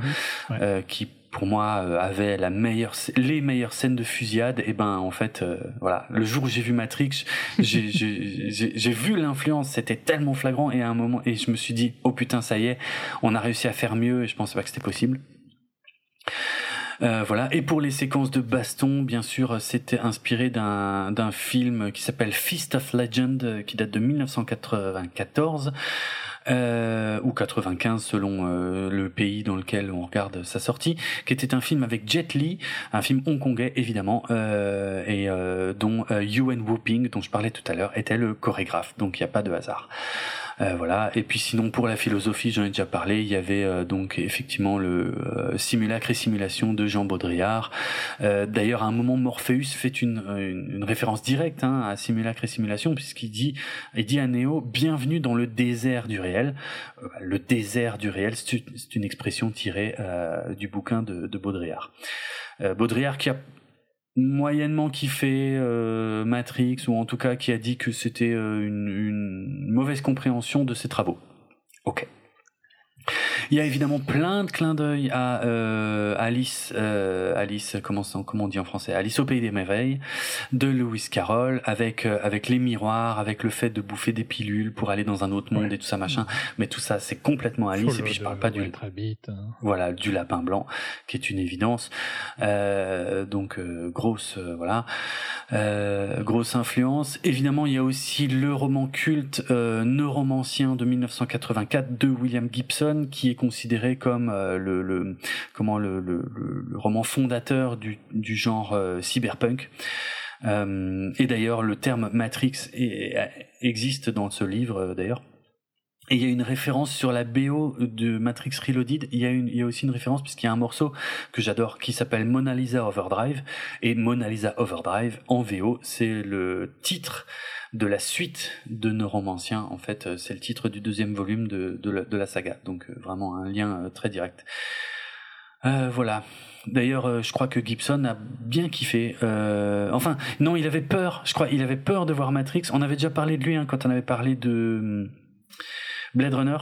Mhm. Ou quand il avait vu Blade Runner, il, avait l'impression qu'on lui avait complètement piqué tous ses concepts, alors qu'il n'avait pas euh, tout à fait fini son bouquin à l'époque. Euh, et il était dégoûté. Et du coup, il était, il avait vraiment pas envie d'aller voir Matrix à cause de ça. Et c'est son entourage, et je crois notamment ses enfants, qui lui ont incité à aller voir Matrix. Et il a, il a kiffé, il a surkiffé, il a, il a vraiment, euh, je crois qu'il y a été avec sa fille ou un truc comme ça. Bref. mais par contre, il trouve que les, certains thèmes du film s'inspirent davantage euh, des écrits de Philippe Cadic que de ses propres écrits euh, donc euh, sur le mouvement cyberpunk. Mais bon, moi je, pense que les deux ont joué un rôle parce qu'il y a effectivement le questionnement de la réalité qui est un thème tellement récurrent chez Philippe Cadic. Et oui, c'est vrai que c'est tout à fait d'accord avec cette idée-là. Kadik qui malheureusement n'a pas pu voir Matrix évidemment parce qu'il a à peine pu voir euh, Blade Runner. Mais euh, mais Kadik qui avait dit hein, dans une conférence en 1977, il dit on vit dans une réalité qui est programmée par des ordinateurs. Et, euh, et, la seule preuve qu'on peut en avoir, c'est que quand il change une variable du programme, et eh ben ça altère légèrement notre réalité. ça c'est un truc que Kadik, non, que Dick a dit en 1977. On ne dit pas Kadik, ça n'a aucun sens de dire Kadik. Euh, voilà. J'irai pas plus loin sur ces trucs-là. On a déjà dit, il y a aussi euh, de la religion, euh, des trucs comme ça, mais voilà. Tu veux dire qu'on aime bien un film avec de la religion? Ah Ouais, eh, c'est une première, ça, non? Incroyable. Moi, j'aimerais bien que tous les gens qui disent que je suis anti-religion dans nos auditeurs réécoute le film de. C'était de quoi De Scorsese? Silence, ouais, je crois que c'est lui, ouais. Bah, c'est le film mm. où je suis le plus gentil sur la religion. Euh. Oh putain Donc, euh, je vous conseille d'écouter ce film. Euh, c'est. Vous verrez mon avis sur la religion. Ok, oui, et puis vous verrez aussi que le concept de distorsion de la réalité. Intéressant. Je m'y attendais pas. ok. Bon, euh, voilà. On va pouvoir passer au, au cœur du truc. Hein. à, notre, critique. Écoute, dis-moi, t'as bien aimé The Matrix? Ça va. tu trouves que c'est un bon film ou bien un Moi, je le conseille. Écoute, je pense que chacun peut se faire son avis. Euh, mais j'oublierai jamais le mec qui m'a dit c'est nul à chier, j'ai rien compris. Ça, par contre, lui, mais toute ma vie, il sera lié à ça, quoi. Je veux dire, c'est un souvenir extraordinaire parce que ça me fait mourir de rire qu'il ait dit ça. Par contre, j'avoue, il y a un truc dans, je sais pas trop comment je peux présenter ça, mais c'est vrai que dans les années qui ont suivi, j'ai un de mes meilleurs potes qui m'avait dit, euh, donc qui, qui, qui est d'ailleurs ultra fan de Dune, hein, c'est lui dont j'ai parlé il y a pas longtemps euh, en ce qui concerne Dune, et à l'époque il m'avait dit, j'ai pas aimé Matrix. Et j'avais dit, ah non, ah non, alors là, pas toi. On est plus Parce qu'en plus, à plus. Il est... non, mais non, j'ai pas dit ça. Mais, mais c'était dans le sens, en plus, il est fan de science-fiction et de ça machin, et puis d'informatique et tout. Et donc, pour moi, c'était inconcevable. Et j'ai dit une chose qui est un peu une phrase de connard, je le reconnais, c'est si t'as pas aimé, c'est que t'as pas compris. T'as pas compris, ouais. Mais je trouve que dans Matrix, ah, je sais que c'est une phrase de connard, mais putain, dans Matrix, ça marche parce que je lui ai fait revoir Matrix et, et, et il a adoré. et, effectivement, il a admis qu'il n'avait pas bien compris le truc et tout. Et voilà. Et, je, voilà. Dans le cas de Matrix, je pense que c'est un des quand même un des rares films. Et encore, pourtant, moi, je le trouvais pas si. Euh, au premier visionnage, j'ai tout compris à Matrix, hein. mais vraiment, hein. j'étais à fond dedans. Sans dire pour moi, tout compris, hmm. parce que t'as pas tout compris. Non, bah oui, peut-être pas. T'as pas tout compris, mais par contre, je trouve qu'il est facile à apprécier il est voilà, il est facile. Moi, j'ai jamais compris les critiques qui disaient que le film était complexe. pour moi, il n'est pas complexe du tout. Pas du tout. Par contre, il est profond. Ah bah oui, ça c'est autre chose. Oui, oui, oui, tout à fait. tu peux avoir plein de lectures dessus. oui, euh, bah oui. Mais je le trouve pas complexe. Hmm. Il est facile d'accès et difficile à maîtriser. Je sais pas si c'est le bon terme, tu vois. Mais... Oui, oui, c'est vrai comme un jeu vidéo. Si, si, c'est. C'est ce qu'on dit du poker en fait. Ah tiens, ah, moi j'ai du poker. Ah ouais, ok. Easy to learn, hard to master. Mmh. Ah, tu moi c'est marrant, je l'ai toujours entendu pour des jeux vidéo, mais ok, ouais. Oui, ça marche. Euh, mais ouais, je trouve que, enfin, j'ai, ouais. Mais bon, par contre, on est bien d'accord, donc c'est toi le, le connard euh, arrogant de, du podcast. Donc. Bah, bah, sur ce coup-là, oui, parce que je pense qu'encore aujourd'hui, quelqu'un qui me dirait j'aime pas Matrix, je, pourrais pas lui répondre autre chose que ah, si t'aimes pas ce film, c'est que tu l'as pas vraiment compris. Et je sais que c'est une réponse de connard arrogant, et, et je et vraiment en plus je fais très attention à ça, mais dans le cas de Matrix, je vois pas ce que je peux dire d'autre en fait. Hmm. Et c'est pas bien, mais bon. Ah, donc euh, voilà. J'ai du mal à imaginer aussi, à part si t'es vraiment en contre la science-fiction, quoi. Mmh. Ouais, je sais pas, peut-être que tu t'attendais pas à voir ça, peut-être que t'étais pas dans les bonnes dispositions, mais tu sais, moi je vénérais déjà un film comme Tron avant de voir Matrix. non, non, mais pour quelqu'un qui n'aime pas du tout la science-fiction, je peux comprendre que tu n'accroches pas à Matrix. oui, à la limite, oui, oui, c'est vrai, c'est vrai. Ouais. Mmh. Exact. Euh. Exact.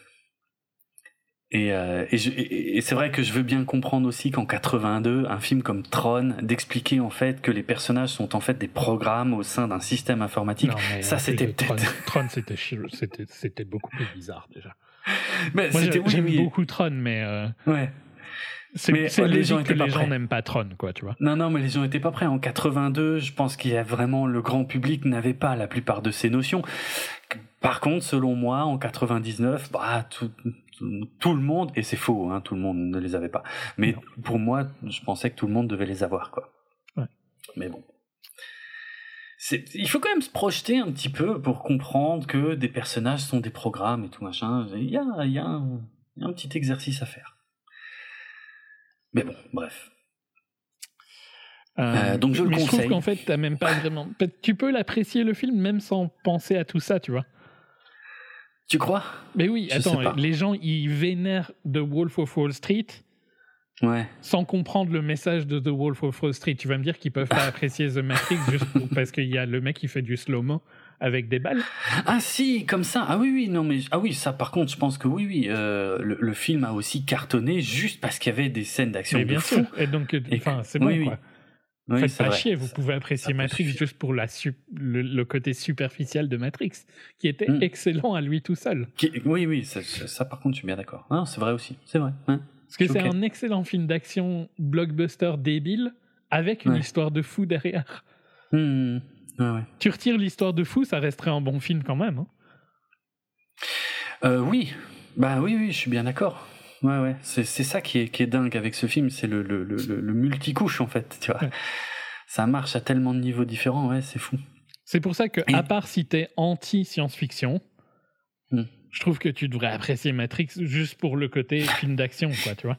Il y a moyen. Même si t'aimes pas la philosophie, etc. Hmm. Euh, mais bon, voilà. Ça. Ok. Moi, j'ai, j'ai très peu connu de gens qui n'aimaient pas Matrix, pour être franc. Ouais. Ok. non, moi j'en ai connu de discussion où, euh, où les gens n'aimaient pas Matrix. Ah ouais. Ok. Euh, non, moi, j'ai, ouais, j'en ai connu deux trois. Bon, il y a mon pote, mais qui a, qui a, qui a beaucoup apprécié. Donc voilà, ça, j'ai été très content de, après de toutes les discussions que j'avais pu avoir avec lui à l'époque. Et puis, euh, ouais, bon, sinon j'ai un cousin aussi, mais qui, euh, qui, qui, déteste Matrix, mais il déteste tout en fait. Il déteste la science-fiction. Il supporte pas. Il, il... En fait, chez lui, j'ai jamais compris. Hein, il avait des, des statuettes et des dioramas de Matrix magnifique parce qu'il aimait le style visuel, mais il détestait les films. Et il faut franchement être débile hein, quand même. oui, c'est spécial, j'avoue. J'adore. Enfin, tu sais le nombre de Lego et tu sais la valeur des Lego que j'ai. Mais je ne me sentirais pas honnête d'avoir les Lego Star Wars alors que j'adorerais les construire. Ouais. Parce que je suis pas assez fan, quoi. Oui. Et c'est même pas que je n'aime pas, c'est que je suis pas assez fan. Mmh, mais je comprends. moi, et lui, le mec, il achète des dioramas d'un film qu'il déteste. Oui. Parce qu'il aimait bien les, les, longs manteaux noirs et tout, machin. Et voilà, il trouvait ça stylé, mais il détestait les films. Ouais. Mais c'est comme de toute façon le jour un jour je suis tombé sur euh, les DVD du Seigneur des Anneaux chez lui et j'ai dit putain t'as ça mais trop bien et il me dit alors ça c'est la pire merde que j'ai vue de toute ma vie je dis ouais bon tu sais quoi on...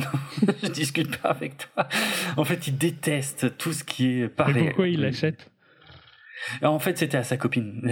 C'était pas à lui. C'était à sa copine de l'époque mais je ne savais pas moi. Bref. Passons. Sa copine euh, avait bon goût. D'ailleurs elle l'a quitté oui, c'est vrai. Elle avait bon goût. Bref, on n'est pas là pour parler de mon cousin. Euh... C'est les premières fois que j'ai vu, c'était aussi avec mon cousin pour le coup. Ah ouais, marrant. Ok. J'ai vu plusieurs fois avec mon cousin, avec qui je ne parle plus pour le coup, mais ah. d'autres raisons. Mais on va pas rentrer dans nos vies privées. Euh, non, on fait pas ça ici. non, jamais. non. ok. Bon, si on passait au film, parce que euh, on est quoi à deux heures d'intro, euh, on va peut-être pouvoir un peu parler de ce film qu'on aime tant, parce que là c'était juste la fiche technique entre guillemets. Ouais, bon, on a déjà quand même pas mal donné notre avis, hein, je pense. Oui, oui, oui, clairement, clairement. non, bah on, on passe à la partie avec spoiler, qui n'a pas de sens ici, puisque j'ai déjà spoilé plein de trucs, mais euh, on va passer à la partie où on va euh, discuter de toutes les scènes du film. Allez, signal sonore. Et finalement non, parce que on a été super bavard pendant la seconde partie de l'émission, ce qui m'oblige à séparer cet épisode en deux parties, comme c'est déjà arrivé par le passé. Pas d'inquiétude, on revient d'ici une poignée de jours avec donc la seconde partie de l'émission, avec la partie spoiler, ou en tout cas les analyses de toutes les scènes du premier Matrix de 1999. Et vous allez voir qu'on a beaucoup, beaucoup, beaucoup, beaucoup de choses à dire forcément sur ce film culte pour Allez, on se retrouve très vite. À bientôt. Ciao.